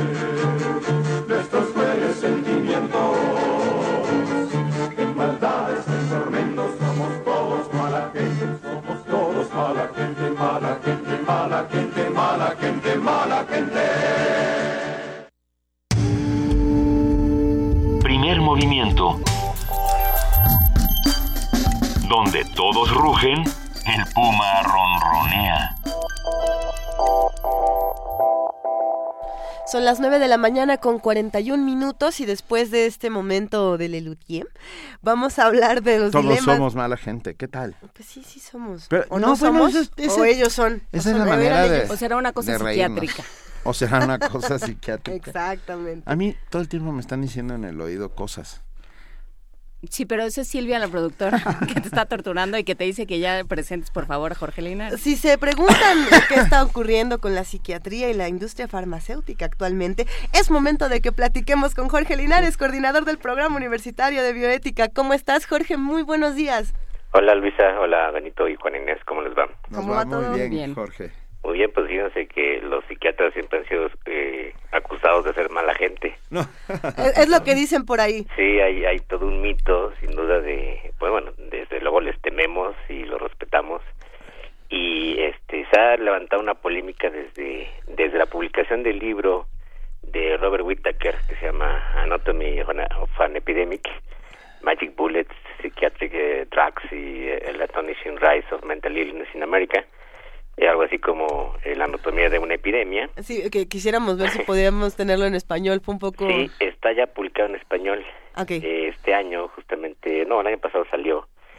Y bueno, es un libro muy polémico que ha recibido muchas muchas críticas, muchas recensiones también este favorables en el que este pues es una investigación más bien periodística que trata de eh, cuestionar pues todo el, dispositivo de la de la psiquiatría mundial, sobre todo en Estados Unidos y ligado con la con el aumento de la venta de, medicamentos psiquiátricos y digamos una especie de, de extensión eh, pues incrementada de, de la prescripción de medicamentos y cuestionando los los beneficios y realmente los los resultados en, en muchos padecimientos psiquiátricos no y esto bueno eh, es interesante porque nos remito otra vez al problema eh, que se conoce como la medicalización de ciertos trastornos o de condiciones que no necesariamente hubieran sido enfermedades o que a veces hay discusión sobre si estamos hablando de enfermedades o no. Es un hecho que muchos trastornos mentales pues ya tienen que ver con fallos neurológicos, o sea, sabemos bien que el cerebro también se enferma, ¿no? igual que otros otros órganos o sistemas del cuerpo humano y que el origen de muchos padecimientos mentales estaría estaría ahí. Esto es, digamos como la tesis básica de digamos de la psiquiatría que desde luego eh, se pueden solucionar con psicoterapia y otro tipo de, de prácticas terapéuticas, pero que la psiquiatría pues irá apostando a la, a la fabricación de medicamentos, me- una serie de pruebas y de procesos complicados que conocemos en la industria farmacéutica para lograr curarlos. Pero Robert Whittaker entonces ha cuestionado eh, la efectividad de estos medicamentos, incluso los diagnósticos que se han ido eh, extendiendo como si fueran modas, ¿no? Y esto, bueno, pues pega otra vez en el corazón de la psiquiatría. Eh, particularmente en el país sale una polémica en estos últimos días y responde el presidente de la Sociedad de Psiquiatría Española, que eh, es el doctor Miguel Gutiérrez Fraile, en defensa pues de la psiquiatría como una de las disciplinas médicas pues claramente consolidadas, reconocidas y que tiene una serie de, de conocimientos desde luego indispensables, ¿no? Y señala, señala algo, algo muy interesante eh, eh, Gutiérrez Fraile, que es que la psiquiatría es la única rama de la medicina que tiene detractores. Hay una antipsiquiatría, es decir, tan absurdo como si hubiera una antigastroenterología o una anti... anti Cardiología. sí, ¿no? Y, y que bueno, el problema ha estado en esto, en, en los prejuicios, sin duda, y en las confusiones que hay en la población acerca de, de del dispositivo psiquiátrico, digamos, ¿no? Porque en el fondo algunos siguen pensando que que no es el cerebro el que se enferma, sino algo así como el alma o el espíritu, lo que lo, lo que hay que arreglar cuando hay problemas de este orden. sigue habiendo resabios de ese, digamos, pensamiento dualista eh, y que no eh, acepta la tesis fundamental de que todo lo que está en nuestra mente pasa por el cerebro. Sin embargo, eh, a pesar de que desde luego ha habido medicamentos psiquiátricos de mucha utilidad y que han cambiado la vida a muchas personas, desde las benzodiazepinas, el Valium o el Prozac, ¿no? Famoso, que, que ha sido una de las drogas más recetadas, y de trastornos que eh, pueden ser identificados, pero que a veces también ha, habido un exceso de diagnósticos como el, la depresión. ¿no? A pesar de ello, pues la psiquiatría pues eh, goza de salud y en este texto que les recomiendo que apareció en el país hace unos días, eh, el doctor Gutiérrez Fraile pues, rebate algunos de los argumentos de Robert Whittaker y, eh, y plantea pues que eh, la psiquiatría eh, ha venido, digamos, eh, ganando terreno y convenciendo a muchas personas de que la enfermedad eh, mental, los trastornos mentales, pues sí se pueden curar con medicamentos y con sustancias, además de otro tipo, otro tipo de tratamientos, y que deberíamos normalizar, digamos, la enfermedad mental, así como vemos la enfermedad de otros órganos o sistemas, ¿no? Sería tanto como pensar que la diabetes se debe a ciertos influjos de espíritus y cosas así, y que se puede curar con dice él, solamente unas palmaditas en el, en el hombro, ¿no? Pues es un debate interesante, el libro acaba de salir en español entonces, eh, recientemente publicado. Nos preguntan cómo se llama, que si podías repetir por favor el título para nuestro amigo Jorge Robert. Whittaker se llama eh, La anatomía de una epidemia. Anatomía de una epidemia de Robert Whittaker. Ajá, Y eh, pueden ver la respuesta de, por lo menos, el presidente de la Sociedad de Psiquiatría Española, Miguel Gutiérrez Fraile, que fue publicada el 13 de febrero en el país. Por cierto, un comentario adicional, lamento que en México los periódicos poca información científica y poco debate científico hay. Hay desde luego muchos columnistas que hacen una, tabo- una labor heroica de divulgación, pero no hay debate sobre, sobre temas científicos en los medios, menos eh, incluso en los medios electrónicos, y hay que estar buscando por todos lados esta información Que, para... que este sea el espacio para hacerlo. Sí, Pero, yo creo que sí, y bueno, aprovecho un, un comercial que como dicen, nosotros A ver. tenemos una columna en el sitio web animalpolitico.com todos los miércoles y algunas cosas que tienen que ver con estas discusiones científicas eh, se comentan ahí en esa columna del programa universitario de bioética en Animal Político. Más la columna que tienes todos los miércoles en primer movimiento. Exactamente. Muy bien. Muchísimas Oye, gracias, Jorge. A ver, Anatomía de una epidemia está editado en- por... Estoy buscándolo. Ay Dios, capitán. Eh, Lo vamos a compartir en Capitán redes sociales. Swing. Sí. Pero hay, hay, creo que también Ariel. Vamos a, vamos a checarlo. Muy bien. Muchas gracias, Jorge. Hombre, un abrazote. Un abrazo. Movimiento. Donde todos rugen, el puma ronronea.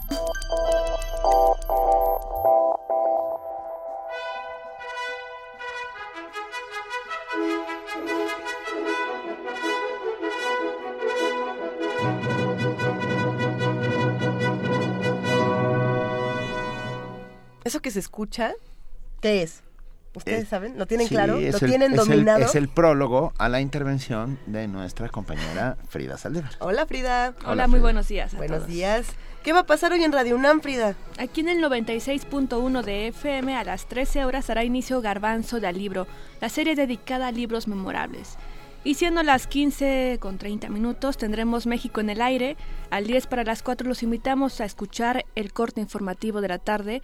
Y de 21 a 24 horas los chicos de resistencia modulada tendrán dos temas. Hoy, bueno, con Mordelenguas y Playlisto y con Conde y Luis hablarán sobre por qué todos entramos a la poesía para ligar, como Benito Taibo nos podrá contar también. Sí, sí, la- No, me sa- porque es que Sí, siempre no, lo, lo digo. dijimos aquí, lo dijimos No, bueno, aquí. claro, la poesía sirve. Sirve, sirve para ligar. Es más, sí, La literatura sirve para Por ligar, supuesto, pero- los cuentos Pero la poesía no, pero un, Ah. un endecasílabo bien acomodado. A ver, uh, este bonito momento en Ardiente Paciencia, la novela de Escármeta, en que el cartero de Neruda le dice, don Pablo, he usado sus poemas para ligarme a la chica más guapa del pueblo, y que Neruda, por voz de Escármeta, le dice, la poesía es de quien la necesita, no de quien la escribe. Eh, la poesía sirve para ligar, sin Nos- lugar nos lo contarán los La literatura sirve para ligar. Nos lo contarán con libros que enamoran. Y en el 860 de AM a las 17 horas sintonicen El cine y la crítica de Carlos Monsiváis.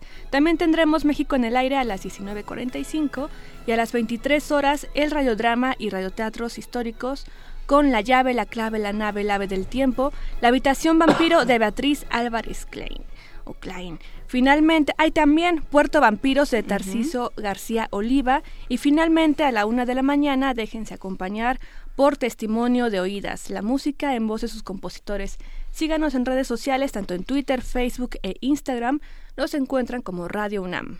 Frida, muchísimas gracias. Antes de que te vayas, platícanos, tú ya te vas a minería en un ratito, te vas a la feria del Palacio de Minería. ¿Vas a Estaremos en estos días por ahí. Tú vas a estar por ahí. Vamos a estar varios por allá, este, porque hoy empieza la transmisión de Parvadas de Papel.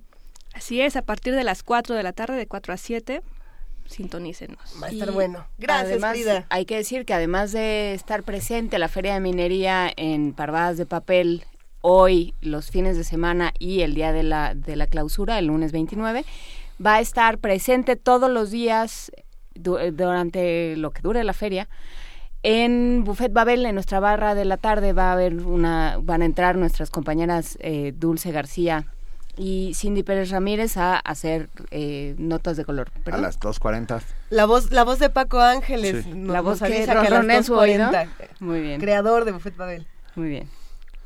Venga, muchas gracias, Frida. Excelente día. Los vemos en minería. Sí, ahora sí que nos vemos en minería. que Gracias, Frida.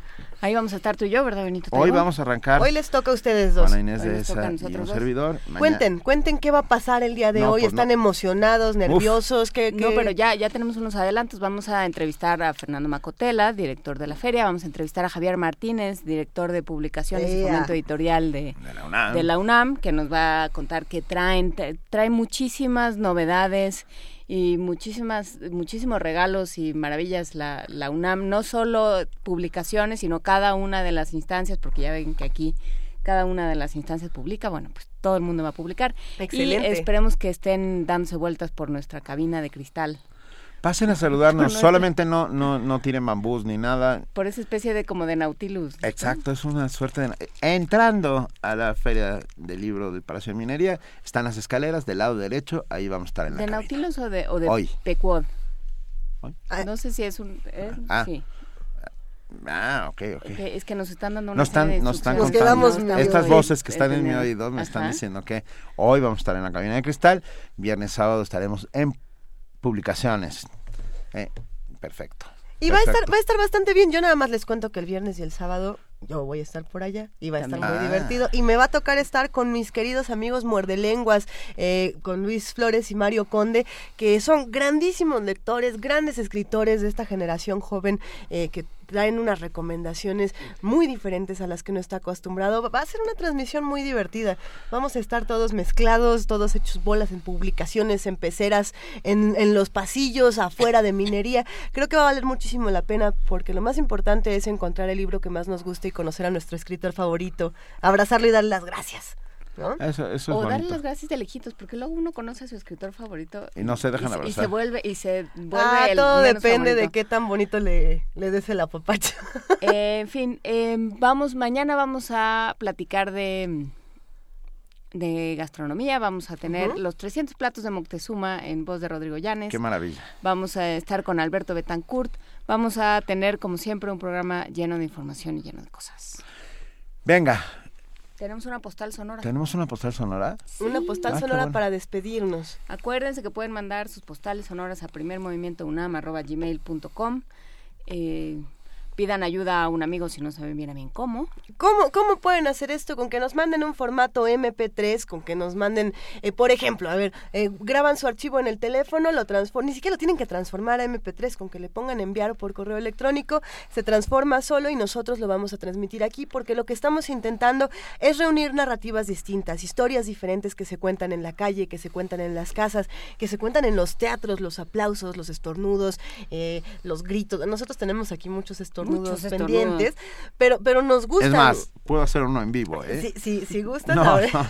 No, ya, ya, por favor, ya no ríen Pero más ¿qué, virus. qué, qué son los, qué historias son las que nos están contando estos sonidos? De eso se trata, de que entre todos podamos crear ambientes e historias diferentes a través de la radio y bueno, pues así hacemos otro tipo de comunidades. Por eso, volvemos a repetir el correo, primermovimientounam@gmail.com. Si quieren mandarnos recomendaciones musicales, si no tienen postales sonoras, pero dicen a ver si me antoja entrarle por aquí o por allá, estamos en Primer Movimiento UNAM, estamos en Diagonal P Movimiento y tenemos teléfono 55 36 43 39. A ver, va la postal sonora, nos la manda Andrea González. Ustedes a- a- intenten saber qué es, A ver. ¿ok? Va.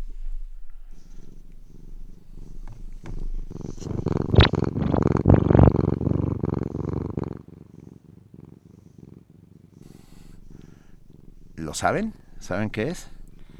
Yo, yo hasta sentí unas uñitas que me estaban amasando. Mira qué rápido lo. Yo, yo, yo pensé, yo hubiera, como no tengo gatos, hubiera pensado que era el arranque de un montón de combustión interna de un Forte. Pero no, es el ronroneo de un gato. Mientras todos rugen, el, El puma gato. y los gatos ronronean. Está bien, eso está maravilloso. Qué belleza. Muchas gracias por esa postal sonora. Nosotros ya nos vamos a despedir porque nos estamos preparando, como les estábamos diciendo, para irnos todos al Palacio de Minería a celebrar que ya empieza la 37 edición de la Fiesta Internacional del Libro. Va a estar buenísimo. Va a estar buenísimo. Muchas gracias a todos los que hacen posible Primer Movimiento.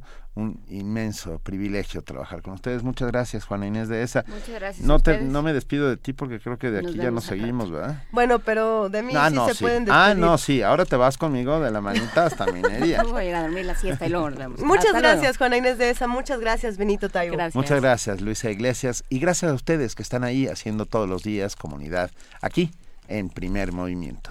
El mundo desde la universidad.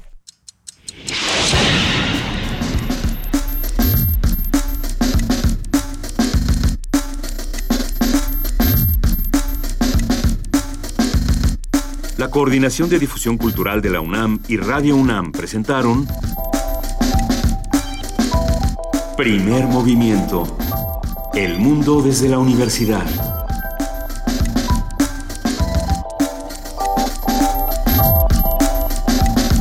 Operación técnica Arturo González. Información Antonio Quijano, Amalia Fernández, Miriam Trejo, Dulce García, Cindy Pérez Ramírez, Cristina Godínez, Abraham Menchaca y Vania Nuche.